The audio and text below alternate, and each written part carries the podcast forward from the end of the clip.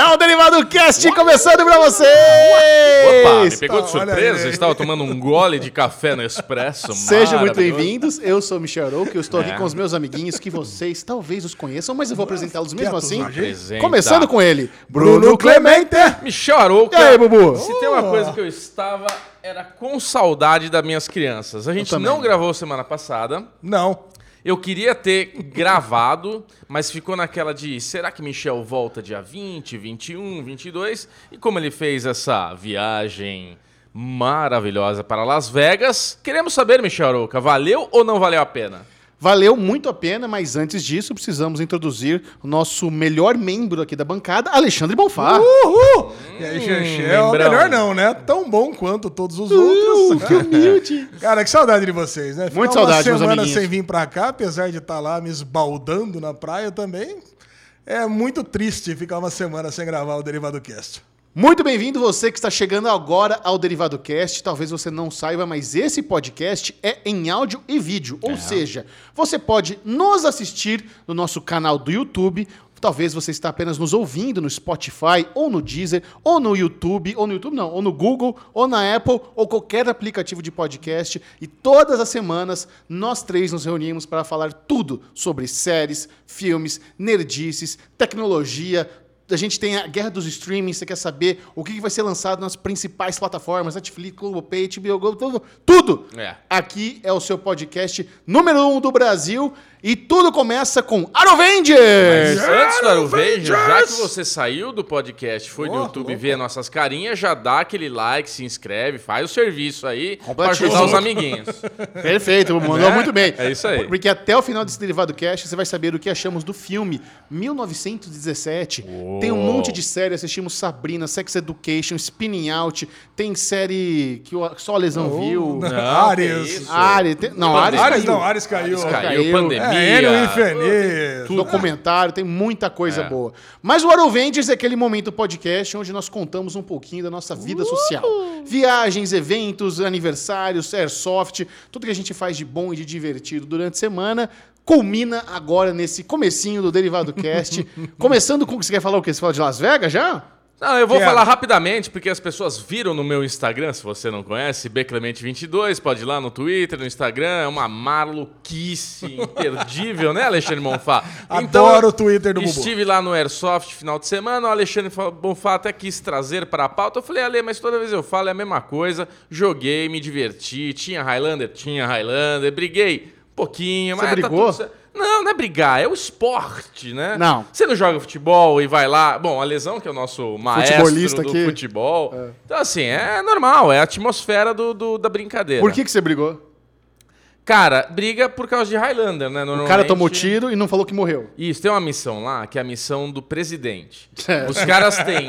É, na- Bubu, cuidado. O, o Airsoft. Pode ser que o Derivado Cast seja cortado com o seu comentário. Não, não tem comentário do presidente Mataram o polêmico presidente? nem dos Estados Unidos nem do Brasil. É Tá. brincadeira, Lê. É assim, ó. Tem- eles têm um carro que é um, um Honda é, Civic, novo, cara. Um carro novo lá. E você tem lá o campo de airsoft. E o que acontece? Você tem que buscar o presidente num, num container com dois seguranças, leva até dentro desse carro, põe dentro do carro e você tem que fazer uma volta no campo e deixar ele numa casinha lá.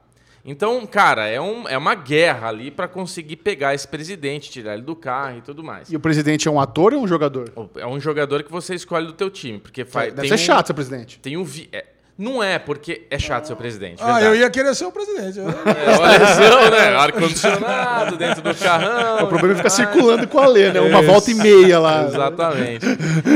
E, e quando, tava, quando o meu time tava atacando pra pegar o presidente do time adversário, teve um momento que eu me posicionei muito bem, porque eu jogo muito bem. E daí eu tava ali, cara, vendo dois carinhas dentro de um outro container, que esse campo é muito legal. Aí, tipo, o cabeção apareceu assim na janela e eu dei uns cinco tiros. Tem, tem, tem, tem. Cara, vi a bolinha ainda quicando e tal. E o cara não saiu, só que daí o cara me viu e me matou. Aí eu fiquei muito puto. E eu, como um jogador honesto, saí, entendeu? Só que daí eu fui reclamar com o Ranger, que é o fiscal, e falei, mano, o cara lá não. Aí ele falou, eu vou lá testar. Porque eles também têm a arma. Quando você reclama de um cara que é Highlander, o Ranger vai lá meio discreto e dá uns tiros no cara pra ver se o cara se, se avisa de morto. E daí, só que o cara já tinha saído porque o carro também estava chegando, então ele saiu para proteger. Enfim, historinhas de airsoft, nada além do normal. Mas o que nós queremos saber mesmo é isso. A esbórnia de Alexandre Monfá na praia, a esbórnia de Michel Arouca em Las Vegas. Não, primeiro o Chechel manda as fotos lá de Las Vegas e eu já morro de saudades, né? Caraca. Primeira fotinha de Chechel mandou no nosso grupinho foi lá do buffet do Beládio. Caraca, cara. Ó, a boca já encheu d'água, Chechel. Conta pra gente. Cara, é o seguinte, fui passar meu aniversário em Las Vegas é, e foi, foi uma experiência muito absurda. Fui com tudo pago, não gastei um centavo. E eu já fui a Las Vegas no esquema Durango. Sem ter um centavo, com amigo, economizando em hotel, ficando hotel bosta, não assistindo nenhum show, não assistindo nenhum evento esportivo, comendo McDonald's para economizar, nunca tinha ido restaurante bom. Então, assim, Las Vegas tem esse rolê da balada, da curtição, e tem um monte de coisa legal que eu já tinha feito na época de solteiro, já tinha saído bastante. E tem o Las Vegas tiozinho. Hum, época de que, solteiro. que que é Las Vegas tiozinho? É gastronomia e show.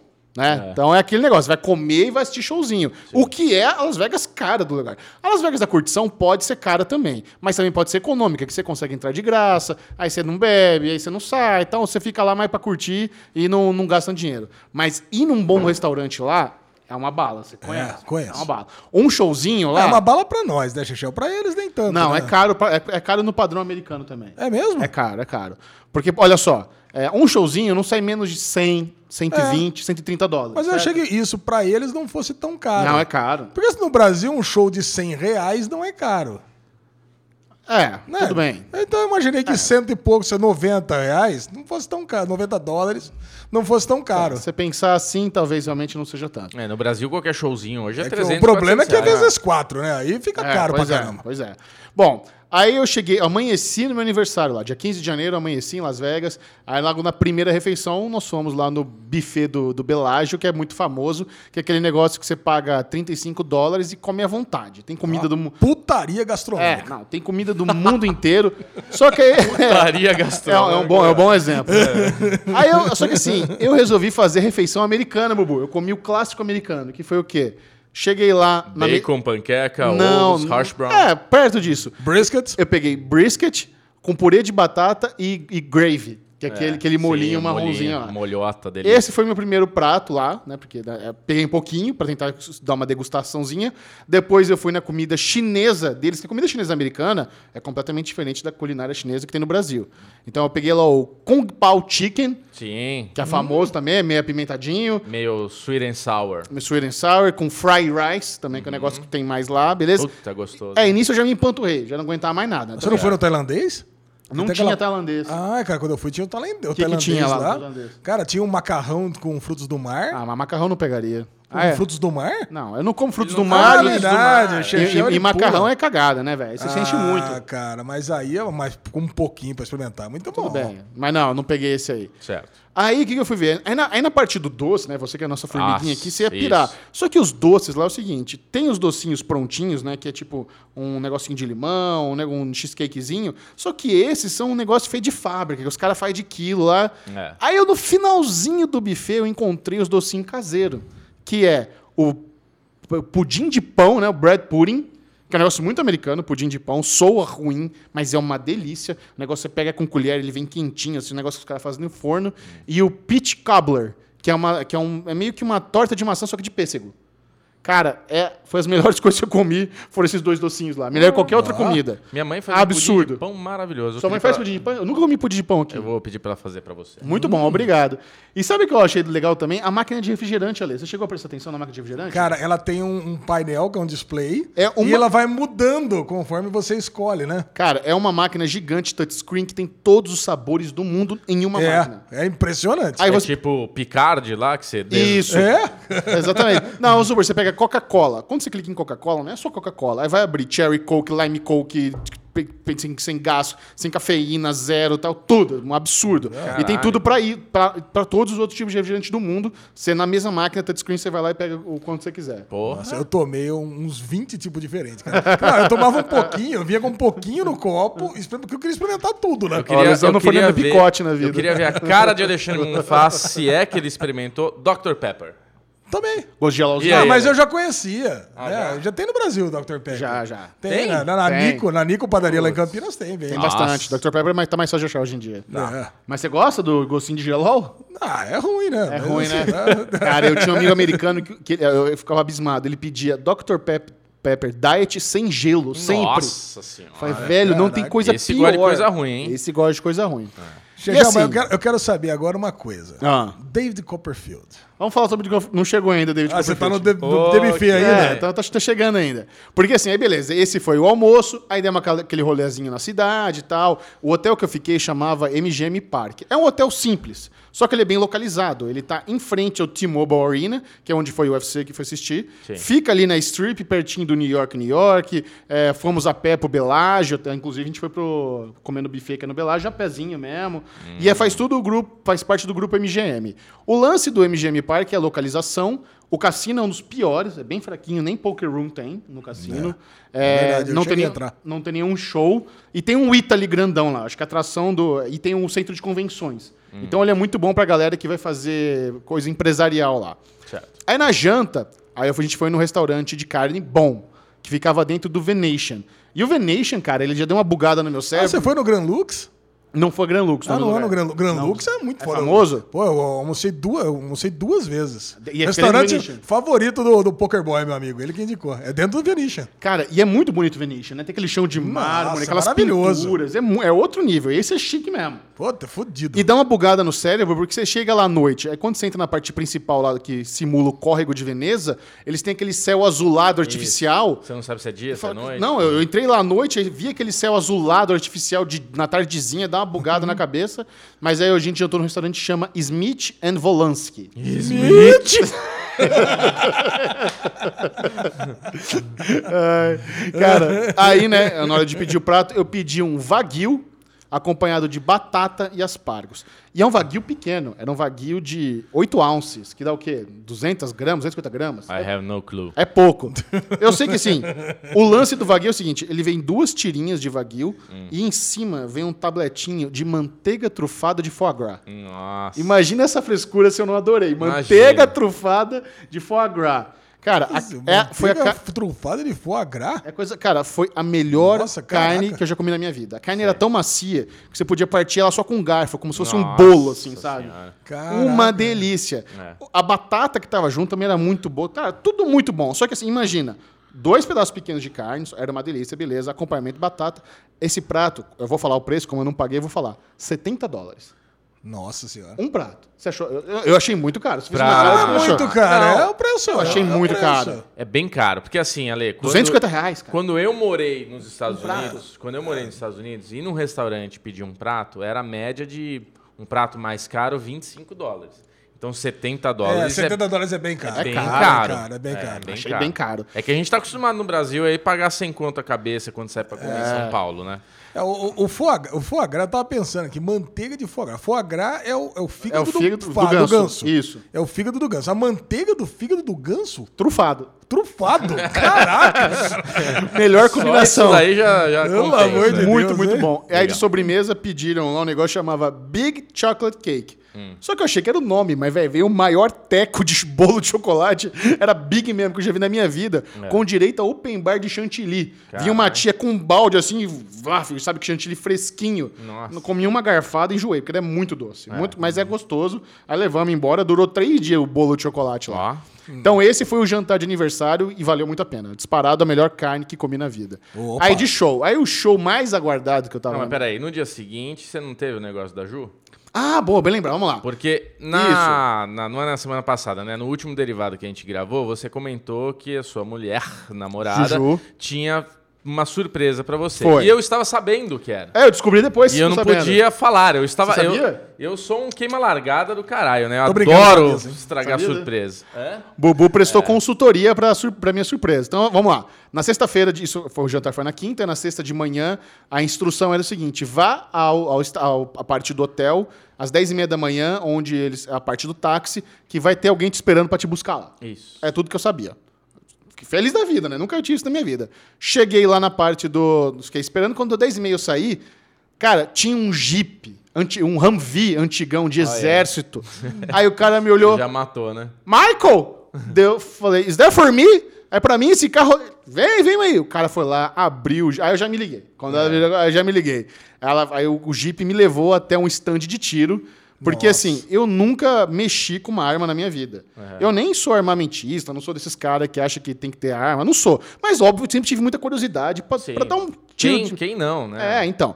Aí a Juju, com a ajuda do Bubu aqui, separou pra mim lá o Black Ops Pack. Cara, é o pack de quem joga CS, Counter-Strike. é, isso, Porque isso. são todas as armas, tipo, do terrorista e do, do counter lá, que é AK-47, M4, aí tem as duas metrancas, Uzi e a outra que eu não Nossa, lembro a direito. Colt. Você atirou Colt. com Uzi? Aham. Atirou de Que Uzi, isso? cara. Não, mas a USA é mais fraquinha. A AK-47, velho, é um negócio. Mas vamos lá. Eu cheguei lá no balcão, o cara me explica. Só que, e o stand, o stand de tiro em Las Vegas é, comum, tem muito stand de tiro lá. Esse talvez seja um dos maiores, porque os caras tinham um museu é, de tanque junto do, com, com o stand. Caraca. Então você chega e você podia ver um monte de tanque velho lá, tirar foto, tinha, tinha uma bomba desativada, Nossa. tem um helicóptero igual do, do, Do do Rambo. do Rambo. é, exatamente isso. É. Aí quando você entra no stand, cara, tem todas as armas do mundo. Você pode atirar com qualquer coisa. Tem até aquela metralhadora gigante lá que o Schwarzenegger dá no, no, Exterminador do- no- no Predador. É. Sabe aquela que roda? enorme. Tinha de todo. O todo- chega lá, tem RPG pra jogar? É porque RPG, né? Aquele... RPG é bazuca. Agora entendeu, Aleia? Boa. Tinha até aquelas metrancas de máfia com pente redondo, sabe? Que os Isso, caras- sei. Tinha tudo. Mas aí tava pré-setado o meu, meu packzinho, que eu, cara, não achei nada ruim, adorei. Não, aí você maravilhoso. aí você vai na área ali, o cara te explica como é que funciona. Aí ele fala o seguinte: lá dentro, no stand, sempre de óculos, sempre com protetor de ouvido. Sempre que você encostar numa arma, mantenha ela apontada para o alvo, nunca recue com ela, é, o dedo nunca no gatilho, só quando eu falar vai. Ai, que arma legal, né? É. Vira ponta pra trás. Exato. A lesão, né? E- e- Aí ele tem, tem duas pessoas juntos, um cara pra dar instrução e um outro ali de backup pra tirar fotinha. Então, se você Sei. quiser, o cara te filma. Então, você não precisa se preocupar com nada. Isso. Aí, beleza, o cara vai Curtiu lá. o momento. Aí, quando você entra no stand, mesmo com tapador de ouvido, é um barulho inacreditável. É, porra. Cara, é um- o barulho e o cheiro de pólvora foram as primeiras coisas que eu logo notei. O cheiro de pólvora muito forte, tinha um cara lá tirando com um rifle. É. Um rifle enorme, cara, fazia muito barulho. Então, você tá com o negócio praticamente abafadinho, mesmo, mesmo assim é muito alto. Aí, beleza, o cara vai lá, separa as quatro armas, separa todos os pentes, aí vai um a um, ele dá as instruções. Então, eu comecei atirando com a Uzi. O que, ele fala? É, o cabo encosta bem no ombro, não deixa espaço, porque com coice pode bater no seu ombro e machucar. Inclina o corpo para frente, encosta a bochecha no, no, no cabo, a mira funciona assim, começa com burst, ainda bem que eu jogava CS, sabia o que é burst, né, que é o que é os tiros tá, É, tá, de 3 em três, 3, é. 3 em 3. Sai três balas de uma vez só? Não, você dá 3, tá, tá, tá, tá, tá. É, sai três de uma É, vez. mas sai atrás, verdade. Aperta e já dá três tiros. Aí depois você pega as manhas, senta o dedo. Aí que sentar o dedo que é gostoso, né? Mas quando você senta o dedo, aí vai pros quintos dos infernos. É. Cara, é uma sensação tão louca você pegar num, num negócio que tira a vida. O, o seu coração, a adrenalina, sobe tanto, cara, e você sente aquele negócio pulsando na sua mão. A hora que, a hora que eu peguei a AK-47, que era disparada, a mais violenta de todas, que você tem, além de se encostar bem, você tem que inclinar o corpo pra frente pra não machucar. Quando você gruda o dedo e, tá, tá, tá, tá, tá, e metralha, o negócio vai pro céu, cara. Você perde completamente o controle. É igualzinho no CS, que você atira em tudo que é lugar. Inclusive, uma das cápsulas quentes, é, é cápsula que dá, Isso, é. dá- voou e pegou no meu pescoço. Ai, ai, me machuquei todo, assim, mas assim, não deu nada. Mas é quentinho, machucou. E aí eu trouxe pra você analisar o alvo, pra ver se eu atiro bem ou não. Ô, louco! Tô Olha aí, ó. alvo! Então, o Bubu, que é o nosso especialista em airsoft, vai dizer, assim, lembrando que eu nunca tinha atirado. o negócio tá parecendo um queijo Se, sujo. vo- se você está apenas ouvindo agora, o Bruno Clemente vai descrever para você, se você não quiser assistir no YouTube, mas no YouTube você vai poder ver o alvo. E assim, eles falaram: não mira na cabeça, não tem porquê, é muito difícil. Mira É. sempre no, no centro do corpo, no vermelhinho. Ai, caralho, bati meu joelho aqui. Vai deixa lá, eu ver, peraí, deixa eu abrir aqui. Vamos ver, vamos ver. Não, só pelo... Vamos lá. Ah, tá louco, razoável. Jorge. Razoável? Tá Mandou esse aqui? Não, mas O problema não é esse aqui, o problema é esse aqui, ó. E o, e o problema... Caraca, mas você acertou quase tudo no alvo. Não, olha, ele tinha 25 rounds por arma, então ele tinha 100 tiros. Aqui tem tipo uns 10 furos. Quer dizer que 90... Não, tem uns, tem uns 30 furos aqui, cara. Tá bom, então 70 foi fora do alvo. Foi. Cara, é, é, o agrupamento tá bem ruim. Mas eu, ima- eu por exemplo... Ó, na- a saca dele foi pro saco. Olha lá. Deixa eu fechar aqui. Não, mas bota mais pra frente pra quem não viu. Pera aí. Segura aí. É, o, o, o que é legal no tiro, né? O que é legal não. O, o- quando você atira, o interessante é sempre você fazer um agrupamento Isso. do tiro. Então, Sim. quanto menor o círculo das que você acerta, mais agrupamento, mais fechadinho o teu agrupamento, melhor. Ale Quer dizer que estragando você o souvenir. tá tirando muito bem. Alezinho. que criança, né? É. Então, Michel, dá pra entender bem o que, que é esse negócio que ele tá falando de, a, a- De perder o controle, a né? K-47 e perder o controle, né? Tá E eu aproveitei espalhado. que eu estava lá no stand de tiro e trouxe souvenirs para os amiguinhos. Eu sabia que era dali que tinha que vir, né? Mas é brindezinho, bem brindezinho. Esse não, aqui é. não vem brindezinho, bem brindezinho, Eu- não. o, o Ale vai Gostar e você de não vai. tiro. Você não gastou um dólar lá, então um presente pros amigos tinha que ser. Ó lá. Tinha que ser especial. Olha aqui, é É bala. uma granada. Uma granada.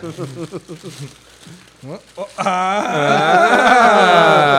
uma Ah! canequinha. Ah, Canequinha já- de pistola. Olha, ainda tem Canequinha as de onças aqui. É, é- é o shot de cafezinho, de forma de pistolinha. Olha aí, Muito bom, hein, de Michel? Las Vegas. Muito bom. Aí, valores. É, o pack que eu fiz, lá de quatro armas, eu acho que tava 105 150 e poucos dólares. E tem vários packs, você pode pegar, por exemplo, você pode pegar só uma Glock.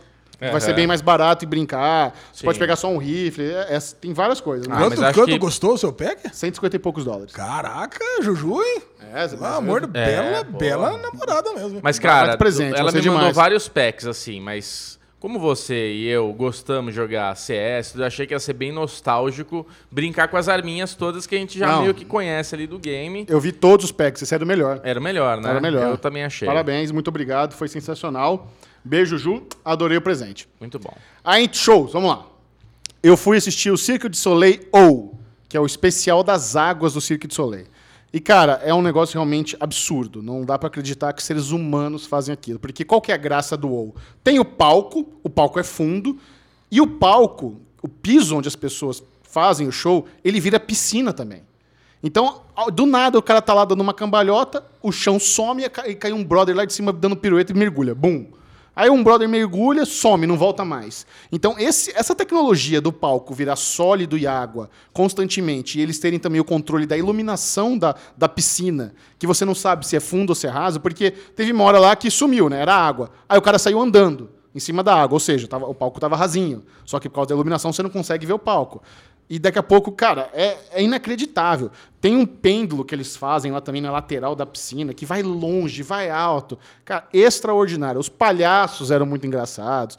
Tudo muito inacreditável. Um baita show. Não são apenas pessoas circenses, são re- verdadeiros atletas dignos de Olimpíada que fazem aqueles negócios lá, cara. Os mergulhos, os saltos, sabe? É tudo muito, muito impressionante. O figurino, a roupa, a música, toda a questão lúdica também da história envolvendo, porque é uma peça teatral também, junto com as piruetas que os caras fazem. Inacreditável.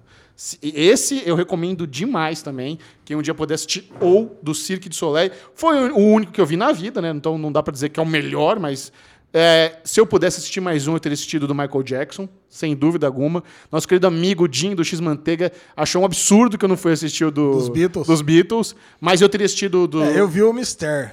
Eu- Mister. O Mister achei muito bom. Agora, o WoW é o mais caro de todos. É o mais caro? É o mais caro de todos, né? Se não me engano, custa na faixa de 250 Ah, dólares. né? bom, aí eu não sei, eu já não sei é- quanto é- foi. Cara, você mandou bem de não ter bom, pago, né? porque, pô, é, realmente é. Mas eu, eu acho que se eu pudesse escolher, eu iria no Michael Jackson antes dos Beatles. Eu cheguei à conclusão que eu gosto mais de Michael Jackson que Beatles. Olha que absurdo.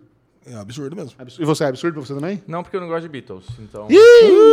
Toma essa. Você não gosta de Bom, aí, aí depois disso, né, foi realização de sonhos. Fui assistir o UFC sábado à noite, UFC 230, 246, Conor McGregor versus Cowboy. A luta principal durou 40 segundos? Caraca, durou. hein? Mas assim, o evento tava lá duas horas já vendo luta. É muito impressionante a logística de você entrar naquele estádio gigantesco, tudo bonitinho, ar-condicionado bombando, você acha fácil o lugar. É, é tudo muito organizado, Muito muito, organizado, é. legal. Eu tenho algo a falar sobre essa luta do cowboy contra o Conor McGregor. Fala. Vocês lembram que na semana passada, semana retrasada, quando a gente gravou aqui o Derivado Cast, Sim. o Chechel falou que ia botar 100 dólares Foi. no... Ah, isso daí vai ser No aquele cowboy. papo. Vai Foi. ser aquele papinho Aí eu clássico peguei, eu de peguei, Papinho eu passo. peguei e falei que eu botava, eu botava um terço na parada. Foi. E eu Aí já arregacei e falei, não, vamos falou, vamos botar 100 doletas. dólares cada um. É isso. Isso. Aí eu falei, não, boto também. No final das contas, o Chechel foi lá e fez 100 dólares. Coloquei. Aí eu peguei e falei assim, não, eu entro junto nisso daí. Certo. O Chechel tava lá, a gente trocando a mensagenzinha no Telegram, no nosso grupinho, ele falou, não, esse 100 dólares aqui é meu. Isso. Eu falei assim, não, então tá bom, então vai lá e vamos fazer uma outra aposta, nós três Topei. aqui. E você topou. Não, aí eu falei, então. Aí, a hora que o é o Michel seguinte. falou, esse 100 dólares é meu, eu falei, então enfia no seu. É, o Bubu já perdeu a paciência, já falou assim. porque quero a minha ideia era o seguinte: pô, já que o Chechel fez essa aposta, vamos, Vamos fazer uma apostinha contramão. derivado cast. Vamos. Aí o Chechel, não, esse 100 dólares é só meu e ninguém tira. eu sei que eu, eu tava. Eu, olha, lembrando, eu tava na praia. Lembrando, não, eu tava na praia sem internet, não chegou essa parte ainda no derivado. eu tava na praia é, sem internet, sem 4G, sem nada, eu não conseguia entrar em contato. Então eu tava lá desesperado pra perder dinheiro, né? Falei, não, Chechel, eu quero, eu te transfiro agora o dinheiro, por favor, deixa eu entrar com você aí. Eu, não, eu falei, não, eu vou lá e tento fazer outra. Não conseguiu. Fechou as apostas. Fechou. E o Chechel tava apostando no cowboy. Sim. E aí, Chechel, como é que foi a luta? Não, mas assim, eu, eu apostei no cowboy não porque eu achava que ele ia ganhar. Eu apostei no cowboy porque ele era o underdog. Como é que funciona? Pra você ganhar dinheiro no Las Vegas, tem duas formas. Tem o underdog e tem o, o favorito. O Conor McGregor, ele era é, plus é, 350. Ou seja, você tinha que apostar 350 dólares pra ganhar 100. Pra mim isso não fazia sentido algum. O cowboy era menos 230. Você apostava 100 e se ele ganhasse, você ganhava o seu 100 mais 230. Ah, velho, eu não acho que o cowboy vai ganhar. Porém, é, é luta. É possível de ele ganhar. E se ele ganhar, eu, eu fiz lá, o, botei na, na balança o risco reward, vou apostar 100 no cowboy. O cowboy perdeu em 40 segundos da luta. Você viu em 40 segundos seus 100 dólares, você assim, ó. Uf. Mas você sabe que eu tava tão, tão empolgado com a luta que eu só lembrei que eu tinha perdido 100 na, depois, quando eu tava descendo a escada rolante. Eu falei, puta merda, eu perdi 100 conto. Nossa, não, e não é pensar 100, né? É 400 contra, né? cara? É, não. tem essa, né? É 450, É né? 450. 80. Calma. Caraca, cara, dá- que tristeza, dá- É cara. a tristeza no coração. Não, e, no- e assim, e eu realmente fiquei sem internet, eu não consegui nem ver a luta. Eu ainda consegui ver a primeira ou segunda luta lá, porque aí acabou a internet de vez.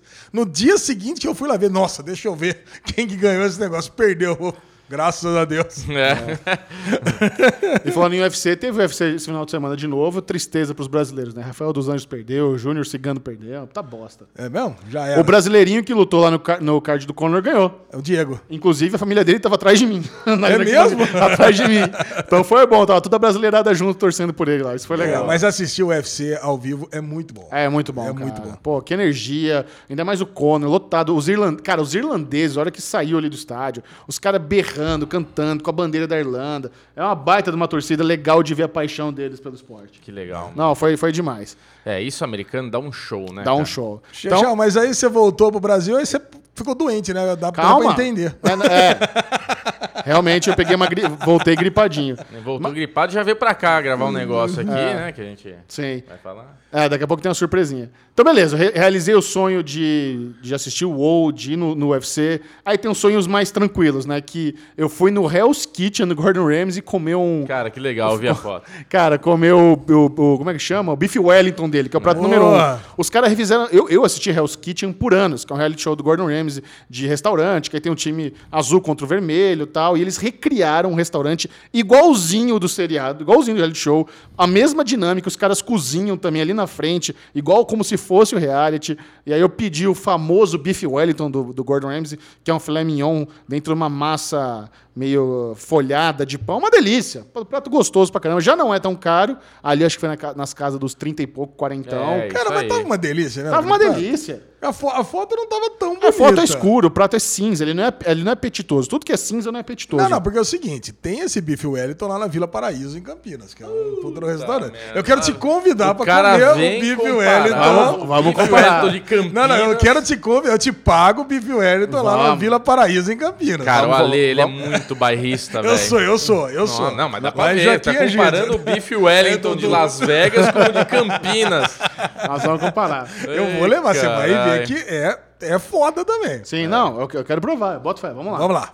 E pra finalizar, né, o último grande show que eu tive a oportunidade de Graças assistir a Deus. foi o David Copperfield. Não, não, David Copperfield eu faço questão. Vai. Vamos lá. David Copperfield, né, um dos maiores mágicos da história. Pô, da O infância. cara é um, é um show que o cara tá fazendo, sei lá, 40 anos em Las Vegas. É o, tem o Teatro David Copperfield dentro do MGM Grand. Um dos shows assim mais populares. Eu tava ansiosíssimo, paguei, fui lá e que bosta. Ah, não, Ah, Que bosta. Alexandre. não. Não, não, não, não, não. Achei um lixo. não. Por que você achou um lixo? Porque você gostou, cara. Adorei o show Primeiro é o seguinte, você tem que ter inglês avançado pra entender, porque é um fala lá o show inteiro, que super interativo com a plateia, sobe e desce. Ô, não sei se foi o mesmo show que a gente viu, mas o que eu vi era bem interativo. Era bem interativo. Que é uma bosta que eu queria, eu queria ver ele sumir com um ônibus espacial na minha frente. Não Isso. queria ficar vendo ele interagindo com o Joãozinho. Tirar de, a de- pomba da cartola. É, não, Não, ele falando com o alienzinho, né? Cara, o Baby Yoda é vergonhoso. O Baby Yoda é vergonhoso. Essa foi a pior parte do show e é gigante. Ah, cara, eu Pra- o, que, tudo, o, que eu, cara. o que eu senti é que ele contratou os piores roteiristas de, lá, de, de Los Angeles, É. fez esse storytelling do pai dele que morreu e ele não deu tchau e deixou uma carta, trabalhava na área 51, aí ele encontra um alienígena, num, aí é, aparece um bonequinho. Cara, o que, que tem a ver? Que, como, por que, que isso é mágica? Aparece um bonequinho verdinho, ele fica interagindo uma hora com a porra do bonequinho. Puta aí ele, ele ganha a, a, a pedra do tempo do bonequinho e ele consegue voltar e dar tchau pro pai dele no videozinho. Ah, Ale, na moral. Ah, cara. Na E a nave, e a nave espacial? Que bosta! Caralho, como é que apareceu aquela nave espacial no meio do Aquela nave inteiro, espacial né? apareceu no palco, velho. Véia, de, é, não, de, não. de camurça e isopor. Como é que você se impressiona com Ah, aquilo, cara? cara? Tava no, sub- pareceu em cima da plateia toda, cara. Ah, gigante. para, zoado. Ah, cara, eu, eu fiquei impressionado. Tem um lance- E aquele, e aquele quadro lá com todas as coisas escritas lá. Cara, Eu não sei. cara. Eu- Eu- nada disso me impressiona. Eu, eu achei super velho, antiquado, um, um negócio bosta, sabe? Me decepcionei muito. Foi quase não, um Lechalé, então. Cara, não recomendo ninguém a Las Vegas assistir David Copperfield. Vai assistir o WoW, vai assistir o UFC, vai assistir Blue Man, que deve ser melhor, não sei. Vai assistir o Love. é, mas- você viu o circo lá do Soleil, né? É o já falei d'água. Isso, o É. Sorry. Mas, cara, decepcionante. Não gostei nem um pouco, Ale. Não escutem o Chechel. Pode assistir dentro do perfil, que é muito bom. Muito bem. Eu- E é isso, essa foi o rolezinho de Las Vegas. Agora, Ale, você tem cinco minutos pra contar a sua história. Vai lá, brilha. Cara, eu fui pra praia. Eu acho que dá pra. Não, dá pra contar em 5 Tô minutos mesmo. tô brincando. Mesmo você falando que vai contar em cinco minutos, vai demorar 40, mas tudo bem. Não, nem dá pra contar muita coisa mesmo, porque senão o derivado cast acabou por aqui, né? Só deixa eu fazer uma pergunta. importa. Tem alguma tecnologia onde você manda um e-mail pra alguém e o conteúdo no e-mail você pode mandar depois? Ah, eu sei como é que foi feita aquela mágica. É só você mandar de outro. pra outro. pra- de outro fuso horário. Ah, eu tá sei, vendo? é- essa mágica eu sei. Essa Ah, mágica eu isso já é peguei. escroto, cara. Essa mágica eu já peguei. É só você mandar Porque de outro assim- fuso horário que pronto. O cara manda, logo no começo, ele manda um e-mail pra todo mundo. Só que ele não é pra abrir e-mail. Todo mundo bota, ele tem umas caixinhas pretas na mesa, todo mundo coloca o, o- o celular dentro da caixa, tal, não é pra abrir, tal. Esse e-mail é só pra depois. Então, 7h24 da noite, mandei um e-mail pra vocês. Aí beleza. Aí acontece todo o show. No final, quando você vai ler o e-mail, tem um resumo de tudo que aconteceu no show. Como se ele tivesse previsto o que iria acontecer e como ele mandou o e-mail com antecedência, fala, porra, como assim? Ele preveu. Só que agora a gente já sabe, né? Você pode mandar o conteúdo. Aparece, verdade, você, ele manda o e-mail depois que acabou o show. só que você Na recebe a verdade, notificação 15 na hora. minutos antes. 15 minutos antes de acabar o show, ele manda o e-mail. E você recebe o e-mail, só que parece que recebeu uma hora, duas horas antes. Não, eu É recebi ele a manda- notificação na hora. Eu recebi a notificação no comecinho do show. Chegou o e-mail. Ah, chegou o e-mail? Eu quero saber se o conteúdo do e-mail pode ser enviado depois. Que eu, eu- eu só- eu só vi lá a notificação do e-mail, mas não vi o conteúdo. Ah, você não viu? Não. Por que você não viu? Ah, porque ele tava, tava falando que tinha um monte de vigia lá, que não podia abrir e-mail, eu deixei na caixinha. E será que não, não dá pra man- apagar um e-mail que foi enviado e depois reenviar outro com o memorário? Não, você não, ele não consegue entrar no seu telefone e apagar o e-mail Não, que ele não, enviou. não é isso que ele tá falando. É, não, não. Porque se você recebeu a notificação... Eu não vi que eu tinha recebido notificação. Mas agora você ficou mais surpreendido. Agora eu fiquei, porque de repente ele pode mandar um. Você recebe uma notificação de um outro e-mail que ele tinha mandado. Não. Bom. É isso. eu Eu vou sei, até uma, uma atrás. hora, uma hora eu gelei, cara. Eu Tinha um negócio da pulseirinha. É. Teve uma hora, eles deram, uma pulseirinha branca pra todo mundo, que ela era acionada com luz negra. Teve uma hora que eu levantei, e aí ele fazia muita interação com a galera da, plateia. Eu não queria participar do show. Aí teve uma hora que a pulseirinha brilhou. Aí o cara do meu lado, oh, é você! Só que era uma hora que tá, acendia a pulseirinha de todo mundo. Ele só viu a minha primeira, falou, ufa. É, cara, eu, eu também não o gosto, eu não gosto. Eu não Vai fazer gosto o Chechel desaparecer. É. fazer um Chechel desaparecer. Ah, eu queria, cara. Já pensou? Já vai desaparecer. É Ô, fácil, Michel. né? E Fazer aí, um- olha, eu queria que você desaparecesse. Não, não, eu queria eu desaparecer. Olha aí, Ah, Caraca. Vamos lá, a lesão foi- já tinha passado o ano novo todinho na praia, Não, gostoso. tinha passado em Brotas. Em Brotas, é. Ó, Tinha o Peugeot. O Peugeot. Não, não sei. Mas três meses que tá lá. Tá em Brotas queria- ainda? Tá, tá lá. E aí? Então, eu falei pro cara que eu dei autorização pra ele comprar lá o motor de partida. E ele falou que assim que tivesse pronto, ele me dava um toque. Você deixou, largou a mão. Tá lá. tá- A última, a última vez que eu falei com ele, tava aqui com vocês. Daqui a pouco Puta começa a chegar as pariu. multas aí. Deixa lá o carro, não tem problema. Isso. Tá, tá gostoso. Puta, hoje eu vim pra cá, num, num Versa, no banco de trás, dormindo, escutando o, o dono da verdade. Puta, delícia, cara. Deixa, deixa. Vai, Lesa, conta a praia.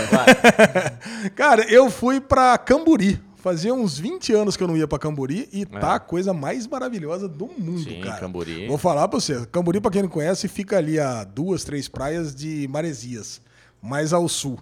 Cara, e maravilhoso, cara. É um polo gastronômico, do jeito que vocês gostam, do jeito que a gente gosta, né? Acho que até o Chechel, que não curte muito praia, ia gostar desse rolê, porque, cara, é muito restaurante bom e tem uma. E se você não quiser ficar lá se esbaldando ali na areia, você pode ficar, inclusive, ali na, na área mais urbana, vamos chamar Tá. assim.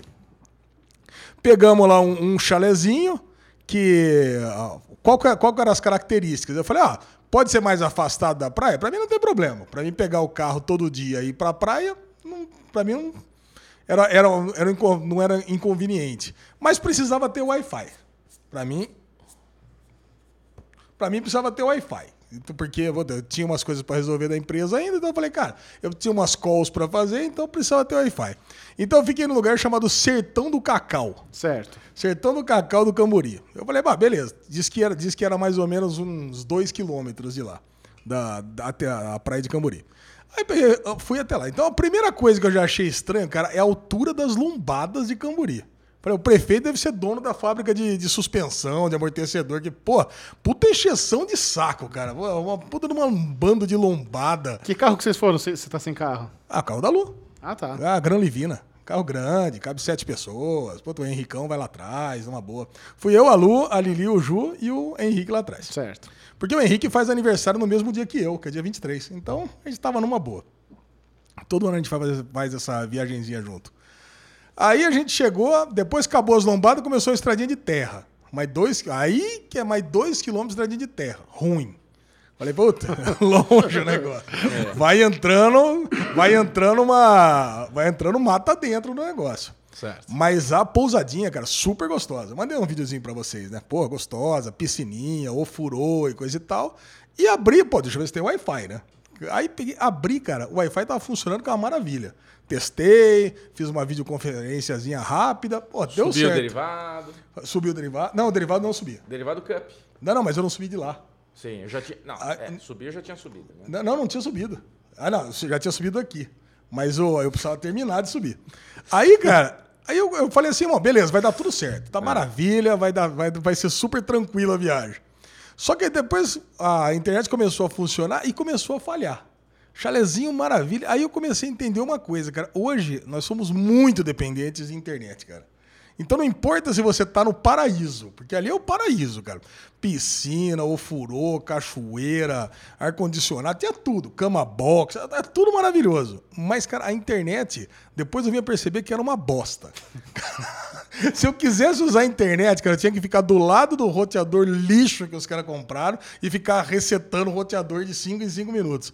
Eu falei, cara, então não adianta, sabe? É melhor se tivesse com uma pousadinha mega simples, mas com um puta access point fudido. Então o Chechel tava brincando. Se tivesse uma loja de uma calunga lá, eu tinha comprado um access point e dado de presente. Só pra não ter esse Certeza. inconveniente. Não, Porra, enche de access point esse negócio pra resolver o meu problema. Porque. A, a aí- curiosidade dessa história é que o Ale fez um videozinho no Telegram pra mim e pro Michel da maior grosseria. Ele, eu vou mostrar pra vocês como é que funciona essa bosta desse roteador aqui.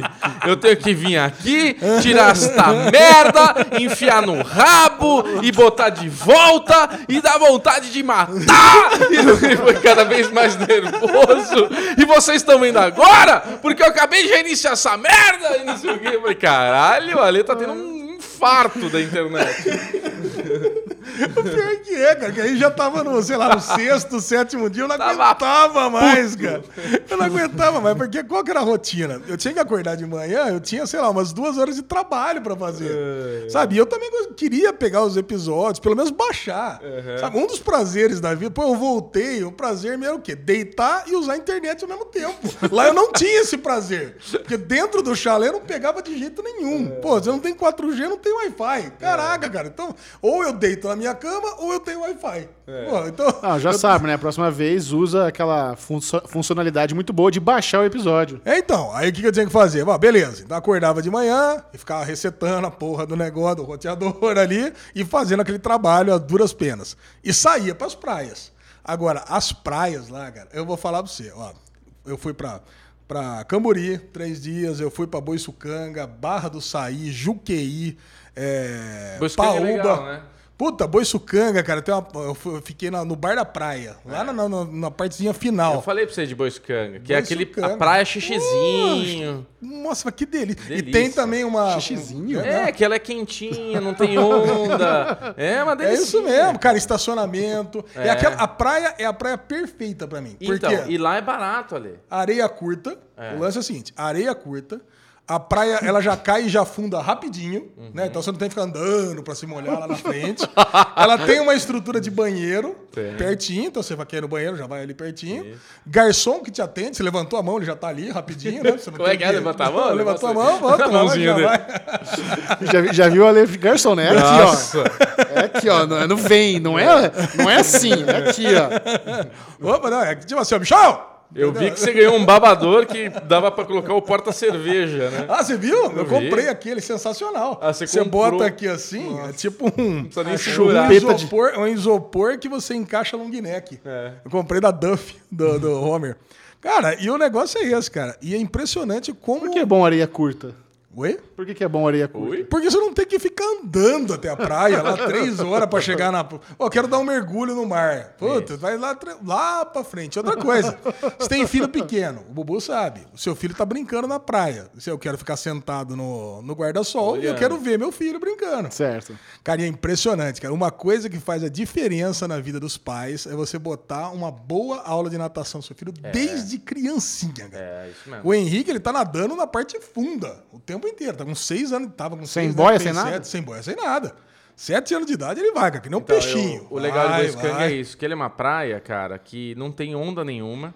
Então o que acontece? Do lado de Boiscanga é Maresias.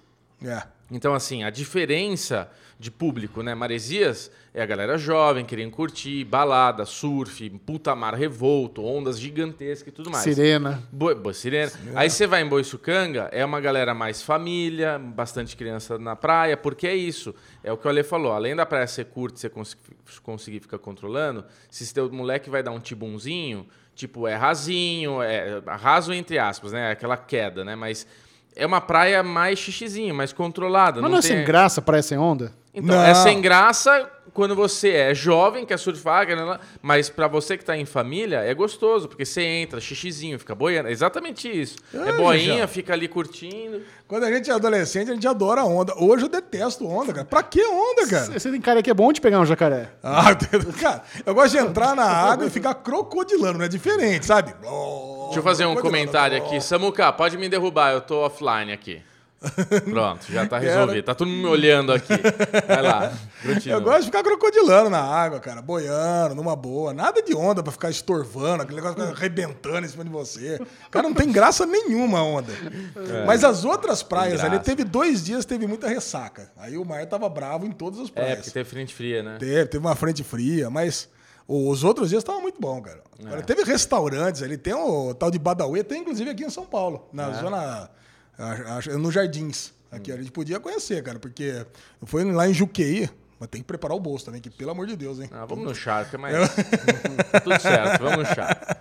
Cara, mas é muito bom. Agora, o restaurante top que a gente foi no dia do aniversário mesmo chama Aqua.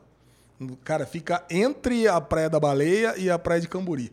Difícil até achar, que você vai passando, eu- nós passamos, não achamos, voltamos, passamos, voltamos. O Raze, cara, porque ele, ele fica fechado, não tem como parar do lado de fora.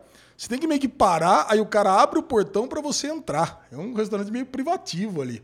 Tem uma vista maravilhosa, ele fica no alto, você vê toda a praia de Camburi. E, meu, cara, é um prato melhor do que o outro. Né? O que, que você comeu? Cara, eu, como eu já- eu já estava lá fazia oito dias, eu pedi uma costeleta de cordeiro a um risoto de limão siciliano com crostini de amendoim caramelizado. Cara, é. Soa bom, soa bonito. Puta, cara, é inacreditável. Mas assim, o Ju, por exemplo, pediu uma lagostona com emulsão de não sei o quê. Lagosta é comigo, velho. Ah, não, já tinha comido lagosta. Cara, comemos lagosta, Lagosta é eu comemos. mesmo. cara, eu vou falar pra você, esses dias, cara, lagosta. Foi, foi, foi peixe, camarão. Foi todos os dias, cara. Foi todos os dias muito, assim. E bebida, então. pô, Ale, do, do Natal até hoje. Não dá, não dá, não faz essa pergunta. Nem eu quero saber. Eu tenho Cê- vergonha de perguntar isso. você diria que você gastou uns 100 mil reais? Imagina, que é isso, gente? Nem Imagina tem, que nem, isso, nem nem, tem. tem. nem tem pra isso, cara. Mas é. A sua, mi- a sua viagem de Las Vegas, perto do que a esbórnia do Alexandre Bonfá fez, eu tenho certeza que. Não, que é isso, a Você acha que- arrebentou muito mais. Você acha que uma semaninha em Las Vegas foi mais barato que 10 dias em Boiçocanga? Eu não, eu não acho, eu tenho certeza. Tenho certeza. Ah, cara, eu sei que foi muito bom ficar com a família, fiquei muito próximo ali, nós todos, né? Ver o. Alezinho, pra acabar então aqui o seu quadro, né? Porque é praticamente um Ale Bonfá Cast. Ale É... Tô brincando. Cara, é muito. Eu queria que você tentasse dessa vez, que foi uma pergunta que eu fiz em outro podcast. Queria que você me explicasse o que que é a palavra descanso. Cara, eu acho que descanso eu consegui. Eu, eu tentei, sabe? Muitas pessoas vieram me perguntar. Fez sucesso essa pergunta sua. É, boa. Bo? Muita gente veio me perguntar, Ale, você descobriu o que é descanso? Muita gente perguntou. Eu acho que é você conseguir ir para algum lugar e desligar das coisas de trabalho, principalmente, cara, sabe? Eu acho que assim, a falta de Wi-Fi me fez isso em alguns momentos. Em outra me estressou mais, porque, puta, eu precisava resolver algumas coisas e não me deixava. Mas eu acho que eu consegui, viu, Bubu? Eu acho que consegui. E se o pessoal quiser ver esse descanso todo, onde é que tá essas fotos polêmicas? Tá tudo lá em Ale Bonfá, no Instagram. Muito bom. Então tá bom. Então, acho que acabou o derivado de- dessa semana. A gente vai, na verdade, cortar e o resto a gente solta na sexta, pode ser? Não, porque uma hora já, Zero Vendors aqui. Acabou o não- derivado Hoje cast. é tempo recorde. Só fazer um anúncio aqui antes de a gente fazer esse corte, que é o seguinte. Eu tive o privilégio, a oportunidade de um, um cara que grava podcast há mais de 10 anos. Começou, sei lá, em 2000, tralalá, com o Podmaníacos. Hoje com o Derivado Cast. Eu fui convidado para participar do Nerdcast O quê? especial do Oscar 2020. O que? Você estava sabendo disso? Eu e você sabíamos disso e a gente vai falar que a gente sabia disso. Calma, eu Então, assim, ao mesmo tempo que foi um sonho realizado, eu tô um pouco decepcionado. Eu tô decepcionado. Você tá decepcionado com o quê? Eu tô decepcionado porque eu gravei o Nerdcast, eu tava doente, então eu falei pouco, tava fanho, tava cansado, minha participação ficou uma bosta. Então a chance que eu tive de participar do podcast número um do Brasil, um dos maiores do mundo, foi uma, minha participação foi horrorosa. duvido, duvido. Eu Foi- duvido. Pior, pior é que eu estava presente, que o Michel falou, vamos gravar com um microfone mais cremosinho, tudo, e a gente veio aqui fazer isso daí. Eu, como uma criança feliz, sabendo dessa informação, ficamos agitados. Você participou Eu- também, Bubu? Participei. A carinha dele. Lógico que não.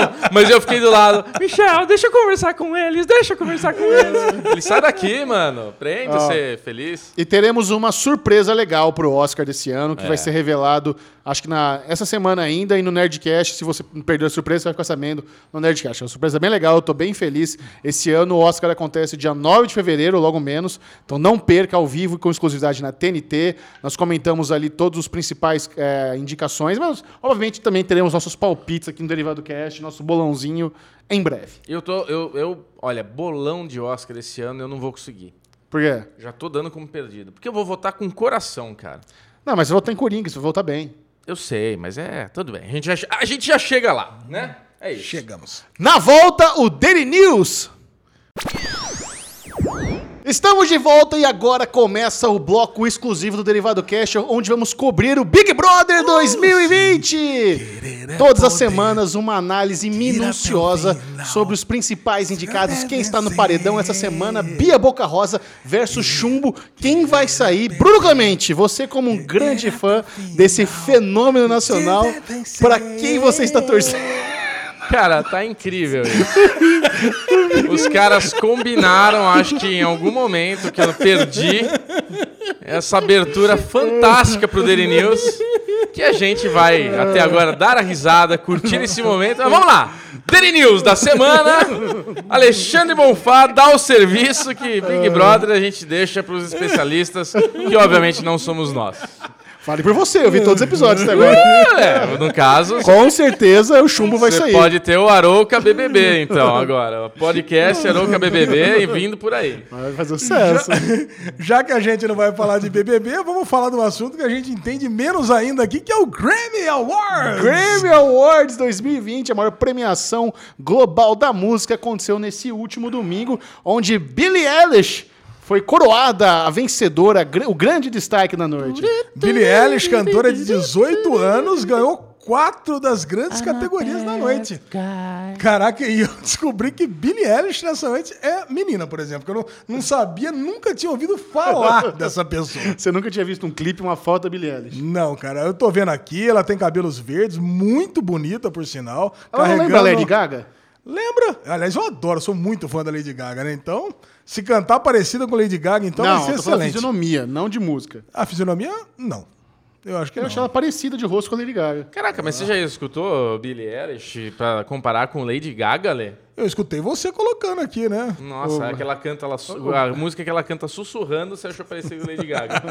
Tá bom, Bad hein? guy. É isso aí. Cara, e aqui, Billie Eilish ganhou os quatro Só que é o seguinte, esse Grammy foi marcado pela tristeza da morte do Kobe. Do né, cara? Kobe, foi no mesmo, foi no Caraca, mesmo dia, né? foi na mesma, Foi no mesmo puta, dia. no mesmo frame, né? O negócio acontecendo ali, a notícia só falando sobre do, do Kobe O'Brien. E daí vem o Grammy na sequência, né, cara? Não tem como começar o Grammy sem falar no assunto. Provavelmente foi a primeira coisa que aconteceu, né? Foi a primeira coisa. E os quatro prêmios dela foi gravação do ano pela música Bad Guy, que é a música que o Bubu colocou para que eu escutasse, para que eu conhecesse a menina. O álbum do ano, onde deve ter essa música Bad Guy, é When We All Fall Asleep, Where Do We Go? Ó, gostou do meu inglês? Muito bom. Não, uma bosta, né? Mas tudo bem. Não, ficou muito bom. Ficou muito bom. A revelação, a própria Billie Eilish. E a música do ano, Bad Guy. Muito bem. Caraca, Parabéns, cara. Billie Eilish. Inclusive, Juju quer muito no show. Vamos no show dela? Minha, Vamos. sobrinha, minha sobrinha falou que já comprou ingresso. Falei, Vai ser no Brasil? Falei, Sim, né? Ah, então quero ir. É o tipo de pergunta. o tipo de pergunta que você faz pro Michel Arouca. Vai Essa, ser no não, Brasil? essa pergunta vale pro Brasil, pro Shell, Shell, né? Que não tá no Brasil nunca. Até parece. Até parece. Semana que vem você tá no Brasil? Semana que vem eu tô no Brasil. Semana que vem você não tá no Brasil. Então a gente não vai gravar o derivado aqui, derivado é grava em São Paulo. A gente vai estar no. Eu falei, a semana que vem você vai estar no Brasil. Vou. Você tem, você tem que falar assim: a semana que vem até a metade estarei. Isso, Depois eu viajo. isso. É. Ah, Bom, vamos pro que interessa aqui. Melhor álbum de rock. Social Clues do Cage the Elephant. Quais. Cara, vamos ver quem. Vamos, quero saber aqui. Eu tô, Cara, eu tô muito a ruim gente de vai música. falar de Grammy a longo Não, não, prazo, assim? Não, não, não. Eu quero saber de rock. De... Rock. Você escuta rock? É lógico que eu escuto rock. Eu escuto The Smiths, escuto Midnight Oil, escuto The Cure. Pois escuto- é. Só mais escuto do rock dos anos 90, mas escuto Nirvana. Mas ó, tá aqui, que- mas eu tô espantado que ainda existe Cranberries, por exemplo, tava concorrendo. Caraca, Caraca, você não ficou espantado com isso? fiquei. Eu Cranberries. conheço o zombie do Cranberries. What's in your head? E a In vocalista morreu. Não, você tá falando com. Não foi? Do Cranberries? Não, foi do Rock 7. Foi do Rock 7, Do Cranberries cara. também. Morreu? É. Ih, caraca, não entendemos nada de Então, música. pô, vai, acabou é, o Grammy. falando é, Melhor a gente não é, falar, é, né? Melhor não falar nada, mas, mas tem uma coisa só que a gente queria falar. Do Chernobyl. Chernobyl ganhou a melhor trilha sonora. É, justo, né? Pelo menos isso. Chernobyl representando, muito bom. E se tem uma galera que não, que não gosta que a gente fale de filme, imagina de música. Pô, vamos... Próxima notícia. Próxima notícia, essa estarrecedora. Marvel confirma que Rick and Morty existe em seu universo. E eu quero saber de você, Bubu. O que, que você acha disso? Cara, Rick e Morty, ela é uma série que eu não conhecia até pouco, muito tempo, e o Michel falou, você é um imbecil de não conhecer, então assiste, quando eu dei a chance, mudou minha vida. Então, obviamente, é uma notícia que não tem como não se manifestar, não sendo fantasticamente, né, Alexandre? Mas como assim Rick and Morty no universo da Marvel? Não faz sentido isso. Não Cara, faz. então, como é que Rick and Morty poderia interagir com o Homem-Aranha, por exemplo? Ah, Vamos ver aqui. ah você, você não ah, sabe. ainda. não. Ih, caralho. Esquece. Puta, corta o derivado, começa de novo. Cara, uma puta de um clipe. Olha que site que é esse. Legião dos Heróis. Maidana. Vocês estão de para Maidana, amigo do nosso querido Dinho.